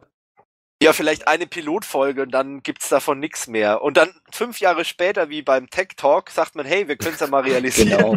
Das, das ja, genau, das, so, wir, so machen wir das. Also 2026 gibt's dann einen Beitrag zur Grünen Woche von Kursaufführung. Oh Gott. Das wird, Gut. Das, das ist jetzt dann im Internet, Steffen, du weißt, weil die, die Leute legen sich auf sowas fest. Genau, die tragen sich das gerade in den Kalender ein und dann kriege ich böse Mails 2026, wenn wir dann die 100.000 Abonnenten geknackt haben, dann kriege ich dann böse E-Mails. Du hast doch damals 2018 gesagt, ihr geht auf die grüne Woche. Gut. Ähm, ja, ich würde das Thema gerne abschließen, außer du hast noch was, Georg, zum, äh, zur Buchmesse, irgendwelche Anmerkungen oder mm. was, was du schon loswerden wolltest in aller Meine Anmerkung an die Buchmesse ist, es war Winter und die Halle also die Halle hat eine sehr äh, merkwürdige Besonderheit. Wenn es draußen kälter ist als drin, dann äh, ja, wie gesagt, dann okay. also dann hat man so äh, Wasserstreifen am Boden. Dann tropft es nämlich so, ähm, also so, man hat dann wirklich so, wie gesagt, so Wasserstreifen und es tropft auch immer so in bestimmten Linien, sage ich jetzt mal. Lecker. Das ist ganz interessant. Äh, weil ich finde es ja schon mal interessant, dass die Halle innen drin noch kälter nee, nee, nee, ist als draußen. Innen ist es warm, innen wenn ist ich es warm, aber draußen ist okay. es kalt und dadurch sammelt sich die, also so. äh, hast du oben Kondenswasser und es äh, tropft dann genau das von, tropft von der Decke dann, weil das ist ja eine große ah. äh, Glaskuppel und das ist, äh, ja, gut. Das ist sehr faszinierend ja. irgendwie, wenn du dann so lauter Wasserstreifen auf dem Boden hast, so richtig schön parallel. das ist alles und, Kunst. Und das eine letzte Kunst, Anmerkung, ja. also wo ich eine Sinnhaftigkeit äh, mal anbringen will. Also einerseits, man darf auf die Messe keine Glasflasche mitbringen. Was verkaufen sie auf der Messe? Glasflaschen. Wieso? Hm. Und hey, super. Da, ja, wieder eine tolle Regelung, die keinen Sinn macht. Und ich muss sagen, definitiv. ich habe ungewollt sogar Glasflaschen mit auf die Messe geschmuggelt, ohne dass ich das Wort ja, ich denke so, boah, da habe ich äh, zwei Bierflaschen als Gastgeschenk äh, für den Gastgeber mitgebracht. hab die natürlich in ein Handtuch gewickelt, weil ansonsten geht die kaputt, wie die dritte Flasche eigentlich, die dann in der Früh sich noch gedacht hat, sie muss über meinen Pullover und meinen Rucksack laufen. Ja, ja, du hast sie doch in Wirklichkeit ausgedrückt. Ja, Gib's doch wenn so einfach wäre, ich mit meiner Zöliakie. Ich darf sowas ja gar nicht trinken. Ah, habe ich ja schon vergessen wieder. Ja, ja, genau, okay. Ja, Bier wäre dann, aber bei Wodka Ja, bei wird's dann anders aussehen. schon, aber- Oder Jägermeister. Ja, gut. Ja, aber so viel zum Thema Leipziger Buchmesse. Also da, vielleicht gibt's da noch mal was. Ihr könnt ja auch mal die Kommentare schreiben, vielleicht war der eine oder andere von euch schon mal dort. Ähm, oder allgemein, auf welche Messen geht ihr so? Geht ihr überhaupt auf Messen? Das ist immer so interessant, weil ich habe manchmal den Eindruck, äh, dass so, wie soll ich sagen, also zum Beispiel Gamescom, da triffst du mittlerweile eigentlich nur noch Leute, die YouTuber Mhm. treffen wollen und Leute, die halt wirklich alles auf sich nehmen, um ein Spiel mal kurz fünf Minuten anzuzocken, aber so normale Menschen triffst du da nicht mehr. Und bei Cebit, das sind dann nur Leute, die dienstlich da sind, aber so Leute, die sagen, hey, mich interessiert das hobbymäßig, die, da hörst du gar nichts von. Deswegen, vielleicht gibt's auch Leute, die wirklich privat auf die Buchmesse gehen, wobei kann ich mir schon vorstellen, wenn jetzt jemand wirklich ein Cosplay-Fan ist oder auch vielleicht sich da engagiert in dieser Szene, äh, dass er dann sagt, okay, ich gehe dann auch auf die Buchmesse. Jo, gut, dann haben wir mal so einen Eindruck bekommen, außer du hast noch eine Anmerkung, dann würde ich das Thema Nee, noch mal nee, kurz machen aufmachen, Georg. zu. Machen wir es zu und äh, schieben das wieder ins nächste Jahr, dann die Leipziger Buchmesse, das nächste Jahr dann auch mit mir eventuell. Ähm, jo, ich habe mir was gegönnt. Ich habe mir einen neuen Mobilfunktarif gegönnt ähm, und man hat ja schon so den Eindruck gehabt, die Hölle friert zu, was weiß ich. Ganze Welt bleibt stehen, weil in Deutschland gibt es jetzt endlich mal einen Mobilfunktarif, der unbegrenztes Datenvolumen hat. Der nennt sich Magenta X von äh, der Telekom. Wow. Wer hätte das gedacht? Ähm, und kostet, man muss wirklich mal sich das auf der Zunge zergehen lassen, günstige 80 Euro im Wow. Monat. Und du hast unbegrenztes Datenvolumen. Allerdings, also ich habe mir den jetzt gegönnt, mal so, weil erstmal kann ich im Oktober diesen Jahres aus dem Vertrag komplett raus. Das heißt also, wenn das jetzt ein totaler Fail für mich wird und ich sage, das lohnt sich doch gar nicht, was es vielleicht jetzt schon nicht tut, muss ich ganz ehrlich sagen, äh, nach einem Monat, ähm, dann könnte ich da wieder raus. Und da habe ich gedacht, ich probiere das mal aus und ich berichte mal drüber, wie das so ist mit dem Tarif. Gut, ich bin trotzdem relativ viel mobil unterwegs, brauche relativ viel mobiles Internet, ob das jetzt beim Kunden ist oder halt auch äh, für Kurs of for You hier und da mal. Äh, habe ich gedacht, da könnte sich es lohnen. Und da ich in einem speziellen Dorf hier wohne, wo teilweise das LTE schneller ist als das DSL, kann ich dann auch mal im Notfall äh, auf diesen Mobilfunk-Datentarif auswählen. Naja, die Telekom hat es auf jeden Fall präsentiert wie äh, ja die Neuerfindung des Schnittbrotes. ähm, haben sich sogar einen, einen, wie soll ich sagen, ich kann man Star sagen, doch. naja, eine bekannte Ja. Persönlichkeit eingeladen ähm, und hat das Ganze präsentiert. Und dann ratet mal, ich habe es vorhin leider schon erzählt, äh, wen sich die Telekom da eingeladen hat als Präsentator des neuen Tarifs. Genau, David Yay. Hasselhoff. David Hasselhoff. Und er hat natürlich sein Evergreen da performt, ähm, mit dem er auch die Mauer eingesungen hat damals. Und ähm, ja, das war so die Präsentation in Bonn von der Telekom, äh, wo man sich dann schon fragt, okay, hm, meinen die es ernst? Und meine Antwort darauf ist, nein, die meinen es nicht ernst. Ähm, ich habe den Tarif jetzt, mal ein paar technische Fakten dazu. Ähm, man hat natürlich nach wie vor eine ganz normale SIM-Karte im Smartphone, alles super. Ähm, es wird auch angezeigt, ähm, sie haben keine Datenvolumenbegrenzung. Wenn man sich allerdings mal im Kundenportal einloggt und wenn ich dran denke, werde ich in der Postpro noch einen Screenshot reinschneiden ins Video, ähm, dann sieht man, dass angezeigt wird, dass ich zum Beispiel 10 Gigabyte von 10.000 Gigabyte verbraucht habe.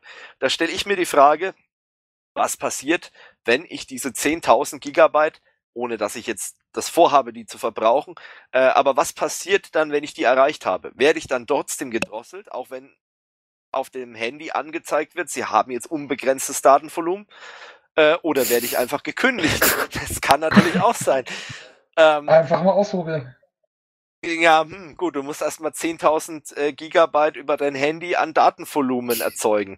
Ähm, eine andere Möglichkeit wäre natürlich, das Ganze in einen äh, Router zu stecken, die SIM-Karte. Das ist aber laut den AGBs der Telekom verboten. Und da gab es auch schon die ersten Geschichten. Ich habe mich dann im Internet so ein bisschen schlau gemacht von Leuten, die ernsthaft vorhaben, sich das auch zu holen. Ähm, die haben dann mit der Telekom Kontakt gehabt, haben geschrieben, hey, wie sieht's denn aus? Ich würde mir eine zweite Karte dazu holen. Es gibt ja dieses Multisim-Modul, dass du halt eine Karte im Handy hast, eine andere Karte mit dem gleichen Tarif hast du dann in einem anderen Gerät. Ähm, kann ich die dann in den Router reinbauen? Und da hieß es, nee, also wenn du die in den Router baust, ist nicht erlaubt. Wenn du die aber an, in einem LTE-Stick hast, den du an einen Rechner ansteckst, dann ist das okay. Aber in einem Router ist nicht okay. Und der Hammer kommt dann noch, dann hat er noch gefragt, ja, aber ich würde das jetzt dauerhaft benutzen äh, in meinem Rechner. Ja, das ist okay, aber Router ist nicht okay und Hotspot übers Handy ist aber auch nicht okay. Hä? What? Ich darf nicht. Ja, es ist eine interessante ähm, Ansicht der Telekom auf jeden Fall. Ne? Also im LTE-Stick ist okay, aber ähm, und dann hat er gemeint, ich würde das aber gern als Alternative zu meinem DSL-Anschluss äh, benutzen. Nee, das ist auch nicht okay, aber LTE-Stick geht. Was? Was ist das denn bitte für eine für eine Politik oder wie, wie, ich weiß nicht. Ich kann ich kann es nicht nachvollziehen.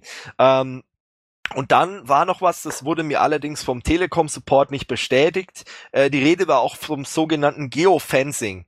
Das bedeutet also, die gucken nach, wo befinden sich deine ganzen SIM-Karten. Wenn sich deine eine SIM-Karte immer nur an einem Standort befindet, dann ist es ein auffälliges Verhalten. Und dann äh, sind wir wieder beim Thema Datenschutz. Ne? Äh, ist sowas datenschutzrechtlich okay? Hm, naja, ich find's nicht okay, aber Telekom hat zumindest äh, gesagt, dass sowas eingesetzt wird zu jemanden, äh, um zu identifizieren, benutzt derjenige das wirklich mobil oder benutzt er das, um daheim seinen Internetanschluss aufzubessern.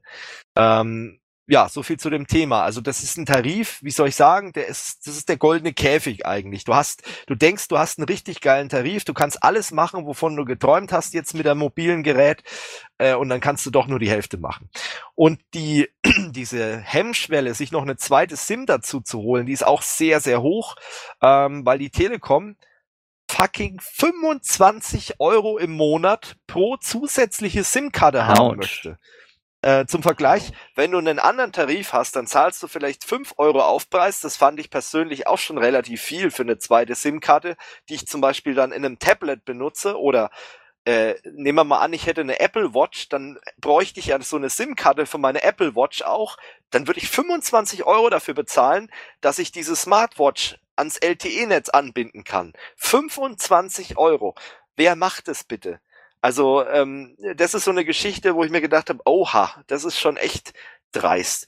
Naja, letztendlich aktuell benutze ich das Ding so natürlich im normalen Gebrauch. Äh, äh, mein Handy benutzt kaum noch WLAN, weil ich natürlich diesen Tarif habe jetzt. Ähm, habe diesen Monat jetzt auch schon so um die 30, 40 Gigabyte durchgejodelt. Ähm, und bisher natürlich hat sich keiner gemeldet, aber 30, 40 Gigabyte ist jetzt nicht ähm, die Welt, muss man wirklich mal sagen. Und äh, ich denke mal auch nicht, dass sich da die Telekom beschwert. Ich benutze es auch als, äh, oh, ganz verboten, als ähm, LTE-Router. Also ich kann in meinem Handy natürlich auch die Hotspot-Funktion einschalten, WLAN-Hotspot und mein äh, Notebook damit betreiben. Das mache ich auch, ähm, was ja offiziell nach den AGBs nicht erlaubt ist. Ähm, und ich denke mal nicht, dass die mich da rauswerfen, außer ich werde halt wirklich terabyteweise runterladen.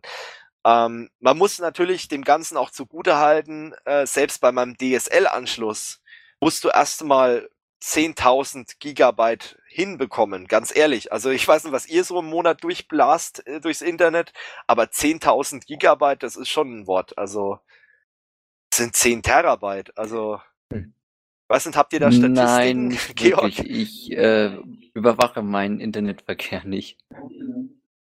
Okay, dann bin ich vielleicht der Einzige. Tobi, hast du da Statistiken? Ähm, nicht, dass ich wüsste, dass äh, wir bei uns daheim so okay. äh, Durchsatz hätten. Ja, aber es ist halt, äh, man muss mal überlegen, wie viel, äh, wenn du allein Steam oder so benutzt, klar, du lädst viel Games runter und so weiter, es gibt große Patches und so, aber 10.000 ähm, Gigabyte, also bis du das hinkriegst, das dauert auf jeden Fall.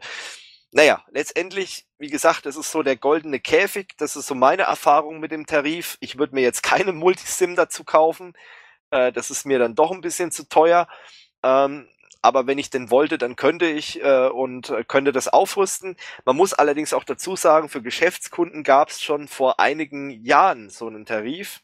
Und wisst ihr, was der im Monat kostet? Puh, ich würde sagen, so 200 äh, ich, ich hab Euro. die Seite, glaube ich, gerade offen. Richtig, 199 Euro kostet das Ding. Äh, und das ist natürlich nochmal eine andere Hausnummer. Aber das ist halt so der Punkt, wo die Telekom halt wirklich sicherstellen will, dass die Leute das auch ernsthaft brauchen und nicht nur, was weiß ich, für Netflix benutzen, sondern jemand, der halt wirklich äh, diese, diese, wie nennt man die, diese, diese ähm, Straßenarbeiter, wollte ich schon fast sagen. Power? Diese ähm, Leute, die halt näher im Außendienst tätig sind zum Beispiel, die halt wirklich von unterwegs aus arbeiten äh, oder halt wirklich, äh, was weiß ich, YouTuber sind, die unterwegs sind, ähm, die zahlen dann auch mal 200 Euro, weil sie sagen, okay, dann spare ich mir vielleicht meinen DSL-Anschluss zu Hause. Also wenn jemand den ganzen Monat lang von Hotel zu Hotel geht, ich meine, den kann man schon mal so einen Tarif verpassen. Ne? Und ähm, das ist wahrscheinlich billiger, wie wenn ich ständig Datenvolumen dazu kaufe. Und die 80 Euro, die sind jetzt im ersten Moment, also es ist schon ein Wort. Ich meine, wir, wir dürfen jetzt nicht drüber reden, dass es jetzt ein Schnäppchen ist. Aber wenn ich das jetzt wirklich brauche äh, und ernsthaft viel unterwegs bin und das geschäftlich nutze, privat nutze und vielleicht auch zu Hause keinen ähm, ja, normalen Anschluss mehr habe, dann sind die 80 Euro okay. Muss ich ganz ehrlich sagen. Die sind jetzt kein Schnäppchen, aber es ist okay. Und ich könnte mir vorstellen, zum Beispiel unser geschätzter Kollege, der Adam Wolke mhm. bei Skyline TV, der macht ja auch seine Streams über LTE. Ähm, der wird im Monat bestimmt auch schon einige hundert Euro für LTE-Datenvolumen ausgeben. Äh, für den ist es auch wieder interessant.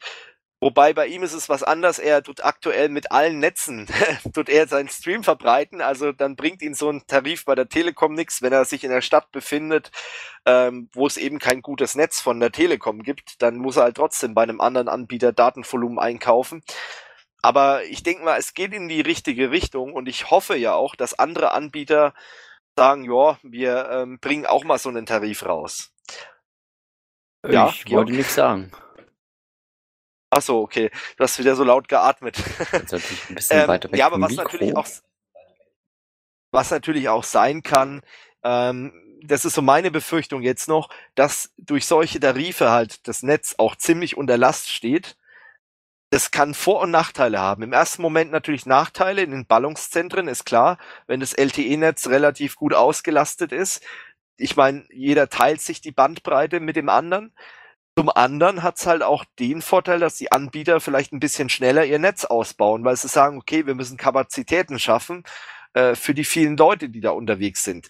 Fördert also auch wieder den. Breitbandausbau. Mhm. Aber gut, das ist so eine Geschichte, da muss man einfach mal gucken, wie sich das entwickelt. Ich bin auch mal gespannt, wie viele Leute sich diesen Tarif gönnen und vor allem, wie viele Leute auch fest dabei bleiben.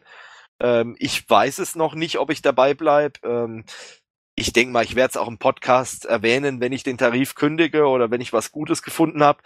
Ähm, ich habe jetzt für meine Eltern zum Beispiel einen super Tarif gefunden beim Kaffeeröster Chibo.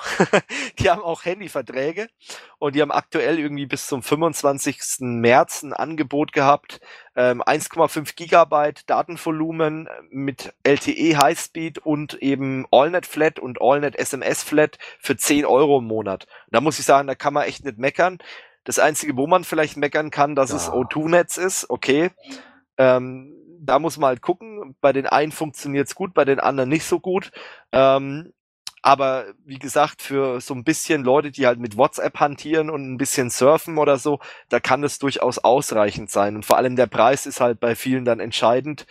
Ähm, vor allem die älteren Leute, so nenne ich es jetzt mal freundlich, ähm, die haben ja noch eher so eine Affinität zum Festnetz. Also meine Eltern zum Beispiel, die telefonieren 90 Prozent über Festnetz. Ne? Also die verwenden das Handy nicht so wie ich. Also ich telefoniere, wenn ich mal telefoniere überhaupt, hauptsächlich übers äh, Smartphone und nicht übers Festnetz. Aber gut. Äh, und für die ist es natürlich dann schon viel, weil sie sagen, ja, ab und an benutze ich das mal und dann soll ich 40 Euro im Monat bezahlen bei der Telekom, dass ich äh, WhatsApp machen kann und ein bisschen äh, surfen und telefonieren, das sehe ich ja gar nicht ein. Und das war so der Punkt, wo meine Eltern halt gerade so waren, wo sie gesagt haben, das sehe ich doch gar nicht ein, dass ich pro Handy da 40 Euro an die Telekom bezahle und ich benutze es halt selten. Ne? Ist halt wieder eine andere Ansicht. Deswegen, also für jeden ist der Tarif definitiv nix. Und ich weiß nicht, Georg, was bezahlst du so im Monat, um mal so eine Hausnummer zu bekommen für so ein Handy? Also momentan bin ich auch bei der Telekom und zahle auch schon meine 40 Euro. So 35 bis 40 Euro. Aber ich habe jetzt eh vor, ähm, demnächst meinen Telekom-Vertrag wahrscheinlich zu kündigen, um mir einen günstigeren Tarif bei einem anderen Anbieter zu suchen. Vielleicht Kongstar, ist ja auch Telekom-Netz. Ah ja, na gut. Genau, das ist auch so ein Ding. Vor allem wir vom Land hier und heute sind wir ja alle drei hier vom Lande. Ähm, wir haben ja sowieso ähm, so ein bisschen Probleme mit Mobilfunkabdeckung. Äh, und also ich habe die Erfahrung gemacht, dass halt da die Telekom wirklich alle Anbieter aktuell schlägt. Also wenn du auf dem Land unterwegs bist, äh, dann hast du mit der Telekom meistens zumindest noch so viel Netz, dass du eine E-Mail abrufen kannst oder halt telefonieren kannst, während halt mit O2 hast du halt manchmal dann gar kein Netz und bei Vodafone geht's, aber es ist jetzt auch nicht so super. Deswegen, also ich möchte ehrlich gesagt auch nicht von der Telekom weg und ähm, ja, siehst du mal, wenn du 40 Euro mehr bezahlen würdest, Georg, dann hättest du den Tarif und könntest dann sogar ähm, deinen normalen DSL-Anschluss kündigen. Aber die Frage ist halt, ob du LTE hast. Das ist halt die Frage mhm. bei dir. Ähm, ja, also ich empfängst du LTE, LTE oder aber der Preis ist dann doch ein bisschen zu hoch. Und ähm, ich meine, ich ja, habe letztes stimmt. Jahr von der Telekom ein tolles äh, Dokument oder einen tollen Vertrag bekommen. Ähm, ja, wenn Sie unterzeichnen, äh, stimmen Sie zu, dass bei Ihnen demnächst irgendwann Glaswasser ausgebaut wird. Ich warte zwar immer noch äh, aber vielleicht dieses Jahr. Vielleicht. Vielleicht, Vielleicht. wenn Gott es will. Ja, mal schauen, wie, wie, wie lange wie lang versprechen Sie bei uns schon Glasfaser? Oh, das ist schon ein bisschen her. Wo wir dann schon mal beim Thema ähm, Breitband sind, gleich zum nächsten Thema. Wir sind Breitband-Hauptstadt Deutschlands. Wobei, ja. was heißt wir? Unser Landkreis, ähm, Georg ja nicht, aber äh, Tobis und meiner, also ja. sprich die, die Kleinstadt Coburg ist in Deutschland auf Platz eins, was den Breitbandausbau angeht. Und Tobi hat es da schon angeteasert. Hier bei uns im Dorf, also sprich im Landkreis Coburg, merkt man davon relativ wenig. Aber die Stadt Coburg, das ist wirklich so, die hat sehr, sehr, sehr viele Städte hinter sich gelassen, äh, wenn es eben einfach um dieses Thema ja Breitbandausbau geht. Und das ist schon ein bisschen faszinierend, äh, wenn man dann sieht, Mensch, Coburg auf Platz eins mit 41.000 Einwohnern und einer Durchschnittsgeschwindigkeit von 67 Mbit Downstream, das ist schon echt ein Wort. Danach kommt Salzgitter, die haben 103.000 Einwohner und die haben 50 Mbit. Dann Landshut, Kaiserslautern, Kaufbeuren, Bottrop, Herne. Dann kommt Weiden oh. in der oh. Oberpfalz auf Platz 8 mit 48, 4,6 äh, Mbit pro Sekunde, dann kommt Gelsenkirchen und dann Mülheim an der Ruhr. Und ähm, wenn man sich ein bisschen auskennt in dem Bereich, dann wird man sagen, what? Weil es gibt Anbieter, es gibt sehr viele Anbieter in den Ballungszentren, die extrem viel Breitband ausbauen. Warum sind diese Ortschaften nicht bei den Top-Plätzen dabei? Wir reden hier von Städten wie München zum Beispiel. Die haben eine Mnet am Start. Äh, oder äh, Köln mit Net Cologne, die auch wahnsinnig viel äh, ausbauen und Breitband investieren. Warum sind die auf solchen Plätzen? Zum Beispiel Köln ist auf Platz 78 mit 32,88 Mbit und München ist auf Platz 42 mit 44 Mbit. Warum ist es in Coburg so krass? Könnte ich sagen, ja gut, Coburg ist halt eine geile Stadt. Die Wahrheit liegt aber ein bisschen an einem anderen Punkt, einfach, dass Coburg da schon sehr bald damit angefangen hat. Also wir haben hier in Coburg oder in Coburg haben wir ein Unternehmen, das relativ schnell eben auf dieses, diesen äh, Zug aufgesprungen ist, auf diesen Breitbandzug. Ich glaube, äh, schon kurz nach der äh, Jahrtausendwende, irgendwie so 2003, 2004, haben die ihre ersten Glasfaserleitungen verlegt, äh, zusammen mit den Stadtwerken. Und äh, das Ganze hat sich dann halt immer weiter verselbstständigt und es ist immer mehr geworden. Ähm, und das haben scheinbar andere Städte nicht so verfolgt. Dann vor ein paar Jahren hat sich eben dieses Engagement von der Firma ähm, und den Stadtwerken eher ins ländliche Gebiet verschlagen. Das hat glaube ich, was mit irgendwelchen Fördermitteln zu tun gehabt. Ähm, und dann hat die Telekom aber in der Stadt Coburg selber ausgebaut. Dann haben die gesagt, okay, jetzt nehmen wir uns mal die Stadt selber vor und haben da eben Minimum VDSL 50 und 100 halt äh, angeboten. Und dadurch hat sich das Ganze halt in Coburg, da war schon mal eine gute Basis da. Klar, die Telekom benutzt höchstwahrscheinlich auch die Leitungen äh, von den beiden äh, Anbietern mit. Und äh, die Basis war halt da, um eben einfach möglichst schnell die Technik aufzurüsten, ohne viel Aufwand Aufwand und das ist wahrscheinlich dann auch passiert. Ähm, und ich meine, es gibt trotzdem, trotzdem, dass es eine kleine Stadt ist, relativ viel Industrie in Coburg und relativ viel große Unternehmen ja, ich meine, bekannteste ist wahrscheinlich die Hook Coburg, die in Deutschland wahrscheinlich jeder kennt als Versicherer, aber dann eben halt auch Automobilindustrie wie Brose oder so ähm, oder den Kä äh, Käser, den Kompressorhersteller, den kennt man vielleicht auch im ja, Baustellenbedarf deutschlandweit äh, und die haben natürlich auch ein großes Interesse daran gehabt, eben um Glasfaser auszubauen oder eben auch Breitband. Ja, und so hat sich das Ganze dann entwickelt und ich dachte, da müssen wir einfach mal drüber reden, weil ich, ich fand das ganz faszinierend. Ähm, vor allem, weil, wie schon gesagt, Tobi und ich, wir kriegen das hier gar nicht so mit in unserem Kaff hier. wir sind leider nicht äh, mit ausgebaut worden. Es hieß mal, ja, die Telekom baut aus. Ja, das Glasfaserkabel liegt zwei Straßen weiter. Aber wir kommen halt nicht drauf, beziehungsweise du kommst da drauf. Ich komme halt Bei nicht mir- drauf, ja. Bei mir liegt es noch ein bisschen weiter weg. Genau. Und ich ähm, habe hier jetzt so eine Notlösung, ähm, die nennt sich Telekom Hybrid. Das heißt also, der eine Teil der Datenmenge geht über die DSL-Leitung, der andere Teil über Funk, über LTE. Das ist okay, aber das ist jetzt nicht super und für, sag ich mal, Leute, die viel mit Videoschnitt machen und IT-Unternehmen, äh, was wir ja auch sind hier, ähm, ist es halt wirklich nicht gut. Also da wünscht man sich mehr. Ich meine, klar, jemand, der jetzt seine E-Mails abruft, der wird nicht mal Hybrid brauchen oder ähm, VDSL, aber wenn man ein bisschen mehr machen will, dann ist es halt schon scheiße. Und ich meine, klar, als Gamer, da braucht man drüber zu reden. Äh, wenn man dann aus Steam irgendwas runterlädt oder aus Origin und wie die alle heißen, äh, das ist schon krank. und ich meine, bei Georg, da brauchen wir gar nicht drüber zu reden. Wie viel Mbit hast du gerade aktuell auf Äh, dem Dorf bei down dir? habe ich 4 bis 5 und ab äh, 200 Kbit. Ja. Ja, und das ist natürlich was, damit kann man nicht arbeiten. Also das ist, ist schon ein Wunder der Technik, dass wir uns gerade hier unterbrechungsfrei überhaupt unterhalten können manchmal. Ähm, also wenn Georg irgendwas Woher hochlädt runterlädt oder vor allem auch. ähm, ja, also ich glaube, da reicht es bei dir schon, wenn du einfach mal irgendwie ein Update runterlädst, während wir uns hier in Mumble unterhalten und dann bist du halt wirklich weg. Ne? Also dann kann man sich echt nimmer richtig unterhalten. Und das ist halt so ein Punkt, wo man sagt, okay, ähm, da hapert's dann noch an der einen oder anderen Stelle und auch in, in Coburg ist auch nicht alles Gold, was glänzt, äh, weil wir reden jetzt hier vom Downstream, vom Download, der halt in Coburg sehr hoch ist. Klar, wie gesagt, für den Otto-Normalverbraucher, der nur konsumiert, aber nichts hochlädt oder auch die Cloud nicht benutzt, zum Beispiel für Backup oder seine Dokumente oder was auch immer, ist es okay. Aber wenn ich so mit, wie ich was hochladen möchte, sprich Videos, was wir halt hier machen oder eben in der Cloud arbeite, also auch für Unternehmen interessant, dann ist es halt echt ein Problem. Und viele Anbieter haben halt immer noch so dieses Ding von früher drin, dass sie sagen, okay, der Downstream ist relativ hoch, der Upstream aber dafür sehr niedrig. Da hast du teilweise Anbieter, ich sag mal so, Deutsche äh, Telekom ist da nicht so schlimm, aber zum Beispiel Kabel Deutschland, Schrägstrich Vodafone, ähm, die bieten dir, was weiß ich, 400 Mbit Downstream an, aber du hast nur 10 Mbit Upstream. Ja, was ist das denn für ein Scheiß? Also, mal ganz ehrlich, ähm, das ist wirklich, ich meine, klar, für jemanden, der jetzt nur Netflix guckt und äh, Updates runterlädt oder so, okay, da, da kann er mit den 400 Mbit, wenn er sie bekommt, das ist der nächste Punkt, dann ist es eine schöne Sache. Aber wenn er sie eben, äh, wenn er eben mal was hochladen will, ist es eine Katastrophe.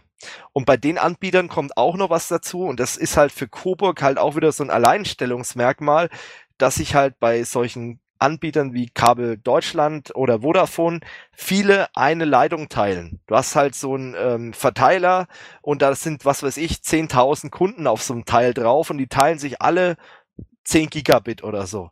So, zu den Abendstunden muss man sich mal überlegen, was Netflix und so für Traffic erzeugt. Amazon Prime Video ja auch und diese ganzen Baustellen, ähm, wenn die da alle reingehen und vielleicht äh, da noch Microsoft auf die Idee kommt, Mensch, heute wird man mal gerne ein Windows-Update verteilen und die fahren alle ihren Rechner hoch, dass dann das ganze Netz zusammenbricht, da brauchen wir nicht drüber zu reden. Und in Coburg ist es halt ein bisschen anders designt. Also die haben dieses Fiber to the Home, das ist wirklich richtiges Fiber to the Home, wenn es denn Fiber to the Home ist. Ähm, und äh, da geht wirklich eine Faser ins Haus rein und die wird dann eben genutzt, um eben ähm, ja das Internetsignal reinzubekommen und die teilt man sich auch nicht mit 10.000 anderen Leuten, sondern die geht dann dediziert eben auf einen Switch.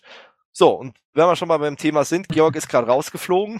Ja, da, da, da ist wohl, glaube ich, gerade mal äh, Ja, das Internet er hat mir gerade eine, eine Streamer-Nachricht, wir hatten es ja vorhin gerade über Messenger, hat er gerade in unsere Gruppe gepostet, der Rechner hat sich aufgehängt. Okay, naja, dann kommt er Okay, halt später ja. wieder dazu. Ähm, Aber das ist. Erstmal abschneiden, von der Decke holen. Genau. Und ähm, das ist halt eben so der Punkt. Du teilst dir halt nicht so die Bandbreite und das sorgt dafür, dass dieses Ergebnis für Coburg relativ gut ist. Und ähm, das Einzige, wo auch Coburg noch so ein bisschen äh, dran arbeiten muss, das ist einfach der Upstream. Ähm, ich muss ganz kurz mal selber gucken. Ähm, da wir ja leider hier in unserem Kaff nicht damit versorgt werden, kann ich nicht genau sagen, äh, was die Tarife so sind. Aber es ist so, dass da auch in Coburg dieser Upstream relativ gering ist.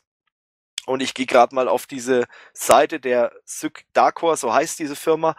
Ähm, hier haben wir zum Beispiel Tarife, Glasfasertarife, 30 Mbit down, 3 Mbit up. 3 Mbit up. Ah, ist schon sehr, sehr knapp. Dann hast du einen Tarif 50 Mbit down und 10 Mbit up. Das ist okay, würde ich sagen, ist vertretbar. Dann hast du den nächsten Tarif 100 Mbit down und 20 Mbit up. Und dann hast du den Spitzentarif aktuell im Glasfaserbereich 200 Mbit down. Da, da wird mir schon ganz anders. Da kriege ich schon Hitzeschübe und Wallungen bei 200 Mbit down und 40 Mbit up. Naja, 40 Mbit ist besser als nix zum Vergleich, aber die Telekom hat einen Glasfasertarif 200 Mbit äh, down und 100 Mbit ab. Und da kann man echt was mitmachen. Also wenn man das hat bei der Telekom, da kann man wirklich sehr viel machen. Als Unternehmen schon sowieso und als Privatkunde wirst du die nächsten Jahre auch mit 4K Videostreaming und 8K und 3D und VR und was weiß ich alles, denke ich mal, keine Probleme mehr kriegen. Aber da seht ihr mal, also dieses, der Upstream, der ist auch in, in Coburg ein Problem. Und das ist ein bisschen schade, finde ich. Aber ansonsten denke ich mal, ist das sehr viel richtig gelaufen und kann man auch sehr viel oder sollte man auch sehr viel vielleicht auf die ganze Bundesrepublik anwenden, auch wenn es sehr schwierig ist. Und äh, Glasfaser ist ein teurer Spaß, den auszubauen. Und ähm, ja, also wie gesagt, wir profitieren ja auch nicht davon. Ich bin mal gespannt. Die Telekom hat hier zwar ausgebaut, es wurde auch hier bei uns in der Gemeinde groß publiziert, hey, wir werden ausgebaut und Telekom macht und tut. Ja, und dann guckst du drauf, wer wird ausgebaut? Naja, drei Straßen weiter werden fünf Straßen ausgebaut. Aber ich wohne hier zum Beispiel direkt an der Hauptstraße und da ist nichts ausgebaut worden. Ich meine, klar, gut, ich kann jetzt Hybrid benutzen. Das ist ausgebaut worden, da gebe ich Ihnen recht. Okay, das konnte ich davor auch nicht. Aber ähm, ja, von VDSL sind wir noch weit entfernt. Und äh, von Glasfaser ins Haus, ich meine, da, da träume ich davon. Das ist wirklich, also, wie schon gesagt, da wird mir ganz warm ums Herz, wenn ich das sehe, dass das in Coburg möglich ist. Und das ist halt einfach so ein Problem. Und Georg ist mittlerweile auch wieder da. Hey, lebt dein Rechner noch? Ah, Georg sagt gerade nichts. Naja, gut. Ja, gut. Äh, wir holen ihn dann einfach wieder dazu. Also ihr seht, wir sind sehr ähm, gut versorgt hier mit Internet. ja, wir haben es wenigstens. Ja, wir haben es wenigstens und wir können zumindest mal ein Windows-Update runterladen. Und ja, ich weiß nicht, äh, Tobi, was hast du für einen für Downstream und Upstream aktuell und für einen Anbieter? Anbieter ist, ist eins und eins, aber die, die genauen Zahlen, da müsste ich jetzt lügen. Okay, aber es ist definitiv kein, kein VDSL, weil nee, es nee, ist ja bei denen nee, nicht verfügbar. Um, nee, nee, nee, nee, da ist äh, nichts mit auf der Datenautobahn entlang rein. Ja, das ist halt echt so, so ein Thema. Und ähm, deswegen freue ich mich immer wieder, wenn ich im Rechenzentrum sehe, Mensch, ich habe hier so 10 Gigabit, die reinkommen. Das ist halt sowas, wo ich mir denke, boah, geil. Also sowas, wenn du daheim hättest, ja, aber da sind wir halt in Deutschland noch weit entfernt. Ich weiß zum Beispiel, in Schweden gibt's Haushalte, die haben ein Gigabit ins Haus. Ein Gigabit. Mm. Das ist so ein, das ist mm. Wahnsinn. Ja, siehst du, jetzt sogar der Georg wieder da. Wenn ja. ein Gigabit Internet geht. Dein Rechner lebt noch. Ja, mein Rechner lebt noch. Ich um das unseren Zuhörern mal äh, zu verklickern. ja, ich weiß jetzt auch nicht, was er hat. Und es macht mir auch ein bisschen Angst, aber er hat sich jetzt auf einmal eingefroren. Okay, ja gut, es ist Windows, könnte ja, man sagen. Äh, immer mal was Neues. Ja, aber, immer wieder was Neues. Aber ich habe die Befürchtung, dass bald irgendeine Festplatte einen Geist aufgibt. Oh, schlecht. Gut, aber ich denke zum Thema Glasfaser und, und äh, wie gesagt, wir packen euch auch mal den Artikel mit in äh, die Beschreibung, dann könnt ihr nachgucken, wo eure Stadt oder euer Landkreis steht äh, in Sachen Breitbandausbau.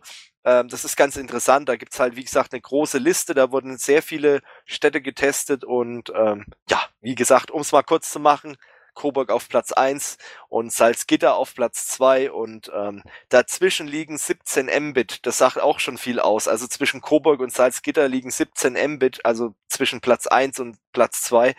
Ja, das spricht, glaube ich, auch schon so ein bisschen Bände bei der ganzen Geschichte. Gut, kommen wir zum vorletzten Thema und äh, da geht es um einen Datenskandal mal wieder. Hey, wer hätte das gedacht? Und es trifft diesmal die Fitness-Plattform Schrägstrich, ähm, soll man sagen, Ernährungs-App MyFitnessPal. Ich weiß nicht, benutzt ihr so einen Fitness-Tracker oder so eine App, wo ihr euer Fitnessverhalten, Gesundheitsverhalten aufzeichnet? Oder bin ich da der Einzige gerade hier in dem Raum? Äh, ich glaube, du bist der Einzige hier im Raum. Okay, krass. Und das als jemand, der IT-Sicherheit macht. Naja, das Ding ist, äh, um es mal freundlich auszudrücken, ich habe vor zwei Jahren angefangen, mich so ein bisschen von Teilen meines meiner Körpermasse zu trennen, äh, habe ich beschlossen. Und da habe ich halt lang überlegt, was mache ich denn? Und ähm, da hat eben damals ein Kollege gesagt, hey, ich benutze MyFitnessPal und das war auch ein Kollege, der sehr fitnessaffin äh, ist. Und da habe ich gedacht, okay, probierst es aus. Und jetzt kann ich mich bei dem bedanken, dass meine Daten im Netz liegen. Denn es wurde bekannt, dass 150 Millionen Profildaten, und das ist schon krass, 150 Millionen Profildaten von dieser App mittlerweile im Umlauf sind. Und äh, Unbekannte haben eben jetzt es geschafft, auf diese Plattform zu kommen. Die gehört halt einen Sportartikelhersteller. Ähm, und man muss dazu sagen, was macht es, als wer das nicht kennt. Man hat da die Möglichkeit einzutragen, erstmal wie viel man wiegt. Da fängt schon mal an. Also man hat eine Kontrolle darüber, wie viel man abnimmt täglich und was man so zu sich nimmt. Also man trägt dort auch ein, was man isst. Und ähm, man kann aber auch noch ähm, eintragen oder einfließen lassen, irgendwelche Werte von so einem Fitnessarmband, das man bei denen für günstige 300 Euro erwerben kann, ähm, kann man da auch noch diese Daten in diese Plattform reinpumpen. So, ich war Kunde bei denen und aktuell bin ich es auch noch, aber ich werde mich jetzt mal umgucken nach einer Alternative, habe ich beschlossen. Hm, Zufall, nee.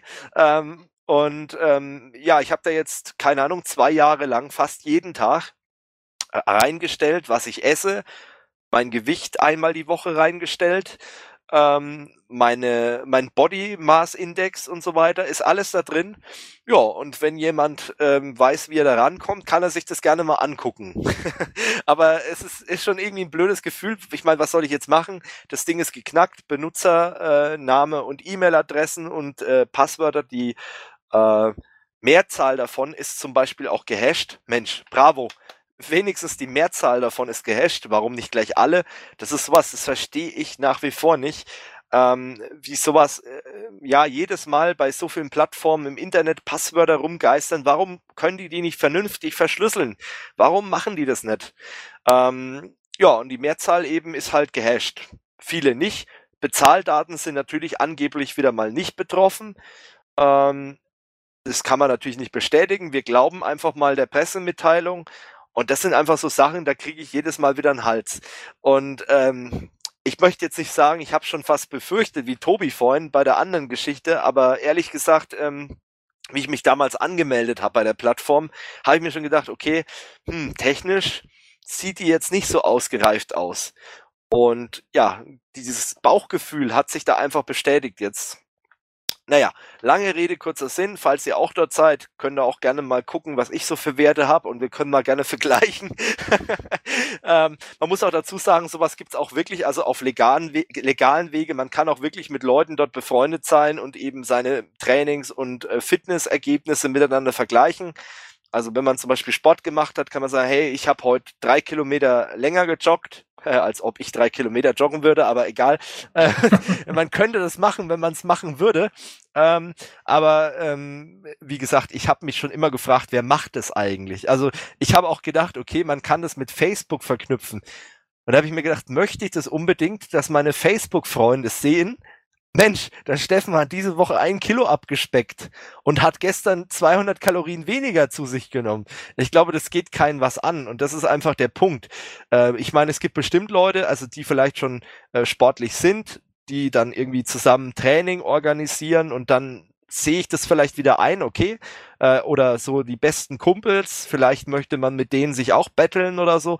Aber ganz ehrlich, es gibt keinen vernünftigen Grund, zumindest aus meiner Sicht, sowas einfach öffentlich zu posten.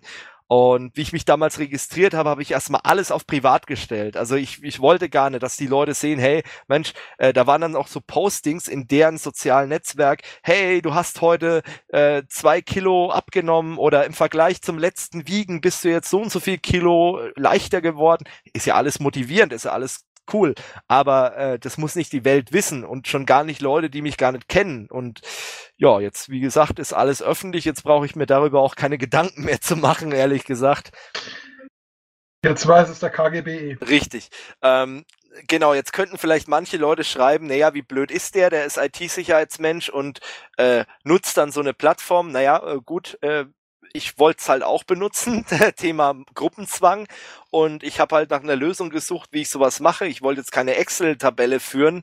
Ähm, hätte ich das mal lieber gemacht. Ne? Also ähm, weil die App ist halt wirklich schön. Also ähm, man muss halt sagen, ich meine, klar, es gibt bestimmt auch bessere von der Gestaltung her, aber du kannst halt relativ schnell über einen Barcode oder so oder einfach über eine Suche äh, dein Essen zusammenklicken und hast relativ schnell ein Ergebnis. Ist das, was du gerade dir zusammengepuncht hast, äh, noch äh, essbar für dich in deinem Kalorienplan oder eben nicht. Und äh, das war für mich so ein ähm, Alleinstellungsmerkmal für die Plattform. Und ich habe aber mittlerweile gesehen, es gibt scheinbar auch gute deutsche Alternativen. Also falls ihr, unsere Zuschauer, unsere Follower, irgendwie so eine gute Fitness-App habt aus Deutschland, äh, wo ihr sagt, hey, oder europäisch meinetwegen, ähm, die auch gut funktioniert, dann postet es gerne mal in die Kommentare oder schreibt auch mal rein, ob ihr betroffen seid. Würde mich einfach mal interessieren. Dann können wir Leidensgenossen uns da mal ein bisschen austauschen. Ähm, natürlich könnte man sich jetzt auch drüber streiten, äh, muss man beim Abnehmen sowas benutzen? Das ist wieder die nächste Diskussion, aber ich finde es halt unglaublich motivierend. Ne? Also, ich weiß nicht, ob ihr beide schon mal so sowas gemacht habt in Sachen Ernährungs-App oder Diät oder sowas. Aber so eine App ist schon geil. Ah, so ja gut, bei, bei, mir, bei mir sind, tun sie eh ganz andere Dinge auf. okay, das, das tut jetzt nichts für einen Podcast zur Sache, aber ähm, nee, aber Georg, hast du schon mal so eine, so eine App benutzt oder so, so Diätprogramm für ein Handy oder für einen Rechner oder so? So direkt Diät, nein. Weil man muss dazu sagen, ich bin zwar klein, aber ich habe jetzt nicht so wirklich fett Polsterchen, wo man sagen muss, ich muss jetzt unbedingt sehr viel abnehmen. Ja, ich glaube, da bin ich auch gerade mit den falschen Leuten in einem äh, Mumble-Raum hier, um mich über Diäten auszutauschen. Ähm, ja, äh, das ist halt ein Punkt. Also wie gesagt, dieses Problem gab's halt jetzt mit den äh, Daten. Aber anders gefragt, wenn ihr jetzt, gehen wir mal davon aus, ihr würdet regelmäßig Sport treiben, ohne euch jetzt zu unterstellen, dass ihr keinen Sport macht. Würdet ihr so eine App nutzen oder sagt ihr, nee, so ein Quatsch kommt mir gar nicht ins Haus? Äh, also ich denke, ich denke, ich würde eine nutzen, weil ich bin auch so ein Mensch, der äh, dann Dinge, was es vergisst oder keine Ahnung oder äh, so mehr ich, ich bin jemand, der einen Antrieb braucht. Ja. Und wenn das jetzt nicht äh, gerade, keine Ahnung, irgendjemand ist, der dann hinter mir steht und äh, anschreit, jetzt mach oder was, dann, dann, Ausbilder ähm, Schmidt-mäßig dann. ja, es ist. Morgen erloschen! wenn, wenn man nicht früh genug da ist, einfach an den Knöcheln mit dem Gesicht nach unten zum Training schleifen. Ähm, also ich glaube, ich würde äh, sowas in der Art nutzen. Ja. Ja. ja also, einfach aus dem Grund äh, für den Antrieb. Dieses Antriebsproblem, das hatte ich halt eben am Anfang auch. Und ich muss auch ehrlich sagen, das funktioniert gut. Also ich habe auch schon von Leuten gehört, dass es noch Apps gibt, die das noch ein bisschen offensiver angehen. Ähm, aber auch bei MyFitnessPal war es halt eben so, da hast du Punkte gesammelt. Du hattest, wie gesagt, wenn du dich mit Kumpel vernetzt, dann hast du auch so ein Ranking-System. Das heißt, du battlest dich dann und sowas motiviert einfach. Oder auch schon der Punkt, dass du beim Essen ähm, nicht in den roten Bereich kommst. Also du äh, zeichnest dann, klar, man könnte sagen, okay, ich bescheiß mich selber und zeichne mein Essen nicht auf. Äh, klar, das kann man natürlich machen. Dann ist man aber schön blöd, weil dann hat man keine Ergebnisse irgendwann. Ähm, aber du siehst halt dann, okay, ähm, ja, heute bin ich im grünen Bereich, dann fühlt man sich schon ganz anders und ich sag mal so, das Ergebnis ähm, von der ganzen App, ich meine, das kann ich hier ruhig mal auch mal sagen, das war ja auch wirklich gut. Also ich habe innerhalb von den zwei Jahren, dass ich Roundabout jetzt das Ganze benutzt habe, ge auf gesunde Art und Weise durch Lebensumstellung, Essensumstellung und so weiter, äh, fast 20 Kilo abgenommen. Das muss man auch mal so sagen. Und das war jetzt keine Hungerdiät, wo ich jetzt wirklich jeden Tag, Gott, wir reden im Tech Talk über Diäten, aber ich, ich muss es einfach mal erzählen, weil die Frage kommt bestimmt auf, hat's was gebracht? Kurzum, es hat was gebracht und ich habe auch ordentlich gelebt. Also ich bin da jetzt nicht wirklich jeden Tag mit knurrenden Magen ins Bett. Also sprich, dieses Funk, dieses, diese App einfach oder diese Funktion, die äh, so eine App hat, hat einfach funktioniert. Und äh, vielleicht noch abschließend, ich habe nicht den Bezahltarif benutzt. Ich habe die kostenlose App benutzt. Ähm, wenn du dann halt dafür Geld bezahlst, dann hättest du noch Rezepte bekommen oder so. Aber muss auch ganz ehrlich sagen, ähm, ich habe mir gedacht, okay, es gibt genug Plattformen, wo du Rezepte im Internet bekommst und ähm, ich wollte ja bewusst keine Diät machen, wo du sagst, du isst jetzt drei Wochen was anderes und dann isst du wieder was Normales und dann hast du Probleme. Ich wollte einfach ein Gefühl dafür bekommen, wie kann ich in meinem Alltag relativ normal leben und trotzdem äh, Gewicht verlieren beziehungsweise Gewicht halten und das habe ich mit dieser App erreicht. Umso blöder halt jetzt, dass dieser Data Breach passiert ist, aber meine Güte. Gut, lange Rede, kurzer Sinn. Das Thema wollen wir abschließen, äh, außer ihr habt noch irgendeine Anmerkung zum Thema Diäten. ähm, nee, zum Thema Diäten nicht, aber was Fitness-Apps angeht oder so Motivations-Apps. Gerne, gerne. Äh, was ich als Motivations-App noch empfehlen kann, was Richtung Gewohnheiten geht, ist äh, Fabulous. Die habe ich genutzt und die hat tatsächlich aus mir jemanden gemacht, aus einem totalen Sportmuffel, jemanden, der halt regelmäßig joggen geht und ins Fitness geht. Ja, das ist doch mal was. Wie heißt die App? Fabulous. Fabulous, okay. Ah, ähm, Fabulous. Steffen schaut gleich nach. Ja, genau. Wir können den Link ja mal in die ähm, in den Artikel packen. Also übrigens alles, über das wir hier jetzt reden, also die ganzen Quellenangaben und so weiter, über die Vorfälle, alles natürlich im Artikel und da packen wir die App auch mal mit rein. Ähm, ich habe jetzt auch noch eine App entdeckt, wenn wir schon mal beim Thema Motivation sind, das bringe ich noch mal ganz kurz mit an.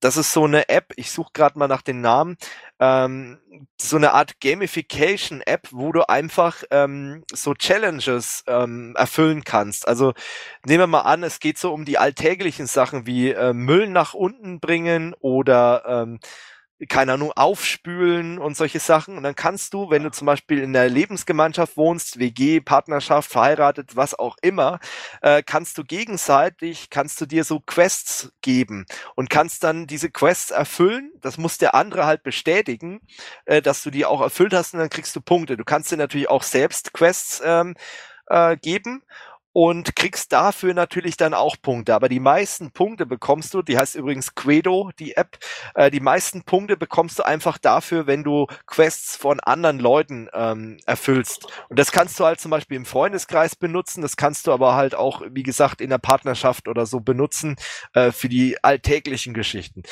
Wie es im Unternehmen aussieht, weiß ich nicht. Ähm, die App glaube ich, die kostet was oder hat was gekostet? Ein paar Euro oder ein paar ja, Dollar? 2,39 Euro, um genau zu sein. Genau, ähm, dafür ist die halt auch werbefrei. Das ist halt auch recht cool und ich finde dieses Prinzip einfach, diese äh, Gamification, finde ich halt wirklich sehr spannend und äh, gerade durch die Quests, also ich finde es witzig, muss ich ganz ehrlich sagen.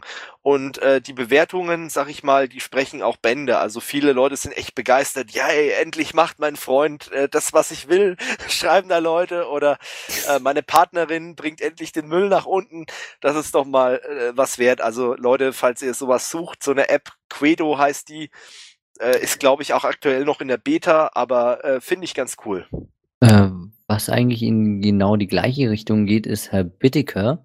Ähm, das ist auch quasi eine To-Do-Liste, auch im Retro-Style hier, auch mit Gamification. Du kannst bloß keinen anderen Quests geben. Aber in insgesamt äh, kommt es schon ziemlich nah an das ran, was jetzt Quedo ist.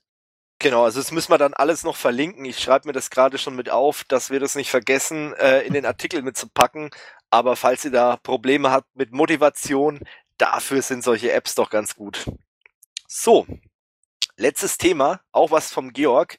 Und äh, der hat uns vorhin nämlich so ähm, einen Schwank aus seinem IT-Support-Leben erzählt. Und ich habe gesagt, das muss unbedingt in den Tech Talk als Abschluss, weil das ist mal wieder so ein Beispiel für unseren Job, den wir hier machen. Gut, Tobi, du noch nicht, aber es kommt noch, keine Angst. Ja, hoffentlich. hoffentlich. ähm, genau. Und äh, bei uns halt so im IT-Sys-Admin-Leben, äh, da wäre jetzt David auch gut, weil der halt auch IT-Admin als äh, Beruf ausübt. Und äh, das sind manchmal so Fehler, wie soll ich sagen, wenn du dann die Lösung weißt, dann denkst du dir, ich hätte gern den Fehler wieder. Oder wenn das die Antwort auf diesen Fehler ist, das kann es doch echt nicht sein. Georg, erzähl doch mal, was war denn da los? Ja, also meine Geschichte, ich nenne sie der ähm, Drucker mit dem ähm, Bewegungssensor. Ähm, der Anwender. Bewegungsmelder, okay. Bewegungsmelder, ja.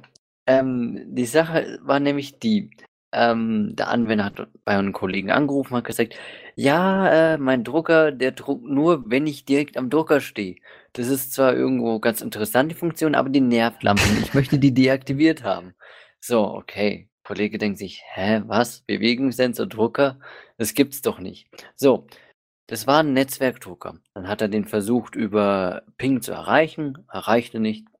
Dann sagt der Anwender, ja, warten Sie mal, ich gehe mal schnell hin und äh, hol mein Zeug vom Drucker. So, Anwender geht hin. Und dann, als der Anwender vom Drucker steht, ging dieser Ping wieder. Anwender hat sein Zeug geholt, geht weg, Ping ist nicht mehr erfolgreich.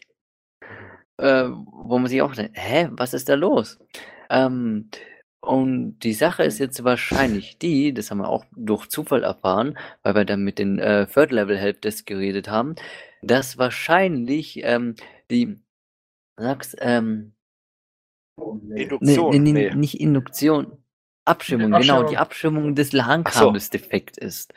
Weil das hatte er in seinem ersten Lehrjahr auch mal, dass dann, äh, wenn jemand eben in den Raum gekommen ist, dass dann der, das Netzwerk funktioniert hat und wenn niemand im Raum war, hat das Netzwerk nicht mehr funktioniert.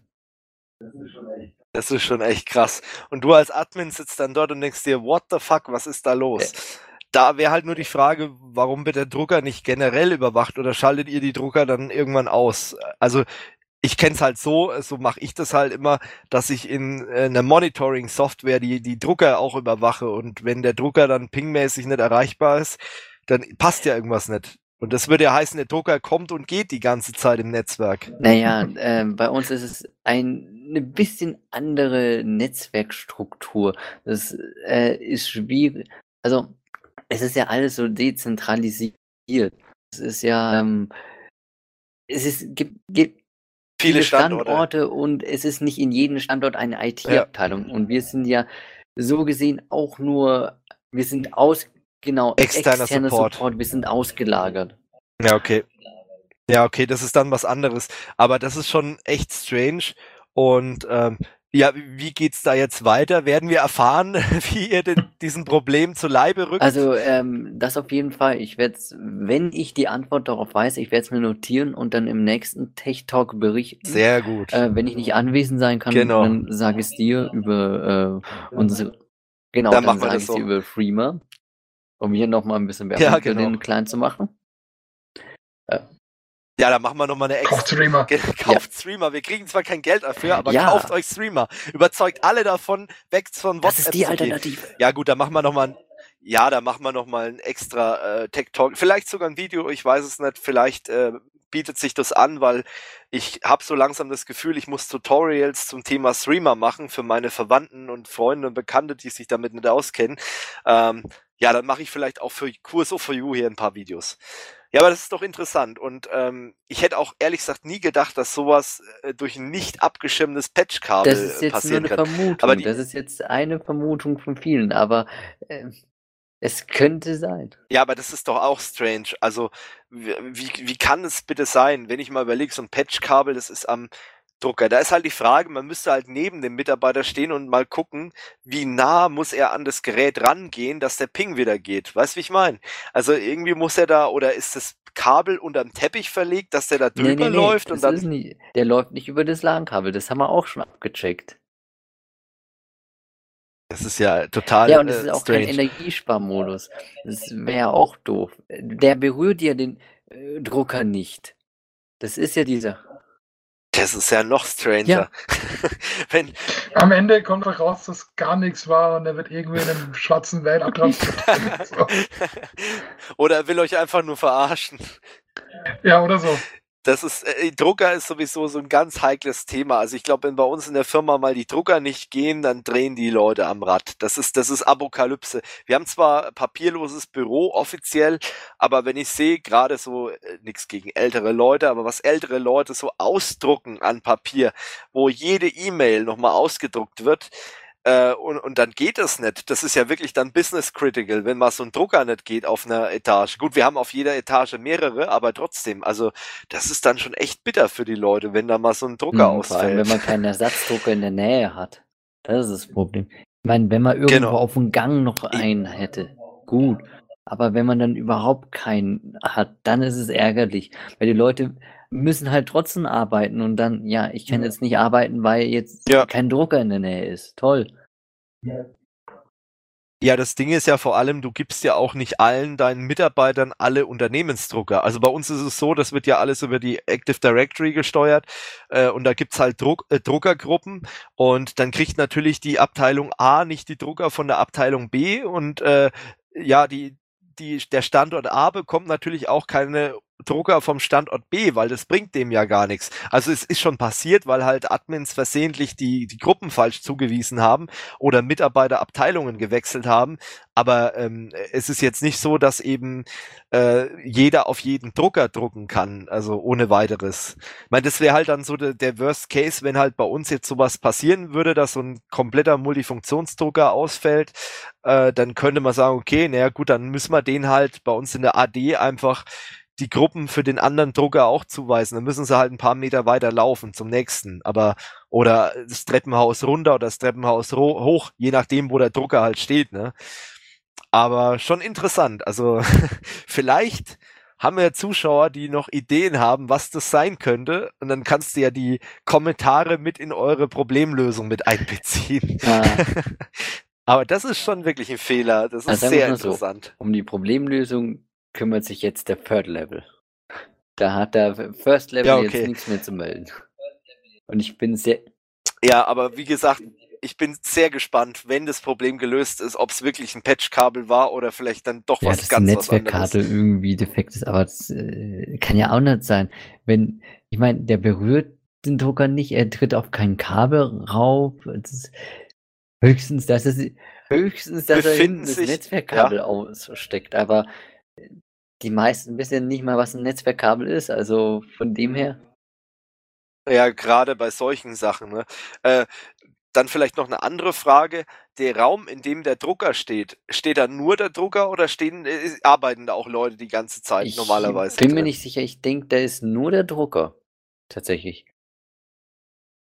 Okay, ja, dann ist es ja noch stranger. Ähm, vielleicht, was auch noch sein könnte, jetzt, weil du vorhin das Thema Bewegungsmelder so angebracht hast in Bezug auf den Drucker, äh, vielleicht gibt's ja in dem Raum für die Beleuchtung einen, äh, ja, einen Bewegungsmelder. Ein, Be ein Bewegungsmelder, der auf demselben Stromnetz Ähm, hängt wie die Steckdose. Das, das vielleicht nicht, aber vielleicht gibt es durch das Nebensprechen wegen, da sind wir wieder beim Thema Schirmung, weil die Stromkabel neben den Netzwerkkabeln in der Wand verlegt sind, vielleicht da irgendwelche Indifferenzen, dass da, da bin ich zu wenig Netzwerker und äh, zu wenig ähm, äh, ja, Elektrotechniker, um da genau jetzt Naja. zu wissen, was da vor sich geht. Also könnte. an sich sollten die Kabel eigentlich äh, nicht wirklich mit Ja.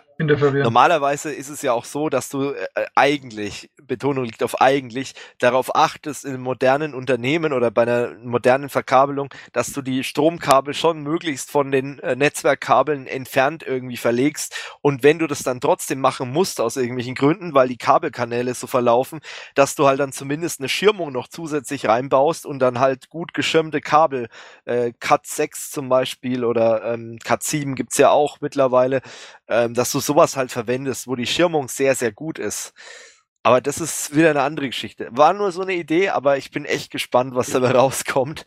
Und sowas hatte ich auch noch nicht. Also ich hatte schon diesen Fall mit Energiesparmodus hatte ich schon mal, auch bei PCs. Also dass du dich wunderst, warum die PCs oder warum äh, Leute aus irgendwelchen Anwendungen rausfliegen weil der äh, Netzwerkadapter dann in Energiesparmodus gegangen ist. Ja, und bis der dann wieder gekommen ist, ja, war halt die Verbindung zu der Datenbank weg oder so. Oder zum ERP-System, weil das halt so empfindlich war. Wenn da zwei Pings weg waren, dann waren die Leute halt ausgelockt. Ähm, sowas hatte ich auch schon, aber mit dem Drucker, das ist schon echt krass. Weißt du, welcher Hersteller das ist, Georg? Äh, Druckerhersteller? Okay, da habe ich überhaupt keine Erfahrungswerte. Aber wie gesagt, es gibt ja dann diese, ist es so ein großer oder ist es einfach nur etwas, äh, so ein Büro-Netzwerkdrucker, Nee, der auf dem Tisch stehen kann? Multifunktionsdrucker. Das ist schon ein größeres Teil. Okay, krass. Ja gut. Das Ding ist halt bei solchen Maschinen, da ist halt mittlerweile auch richtig viel Software drin, da ist vielleicht ein ganzes Betriebssystem.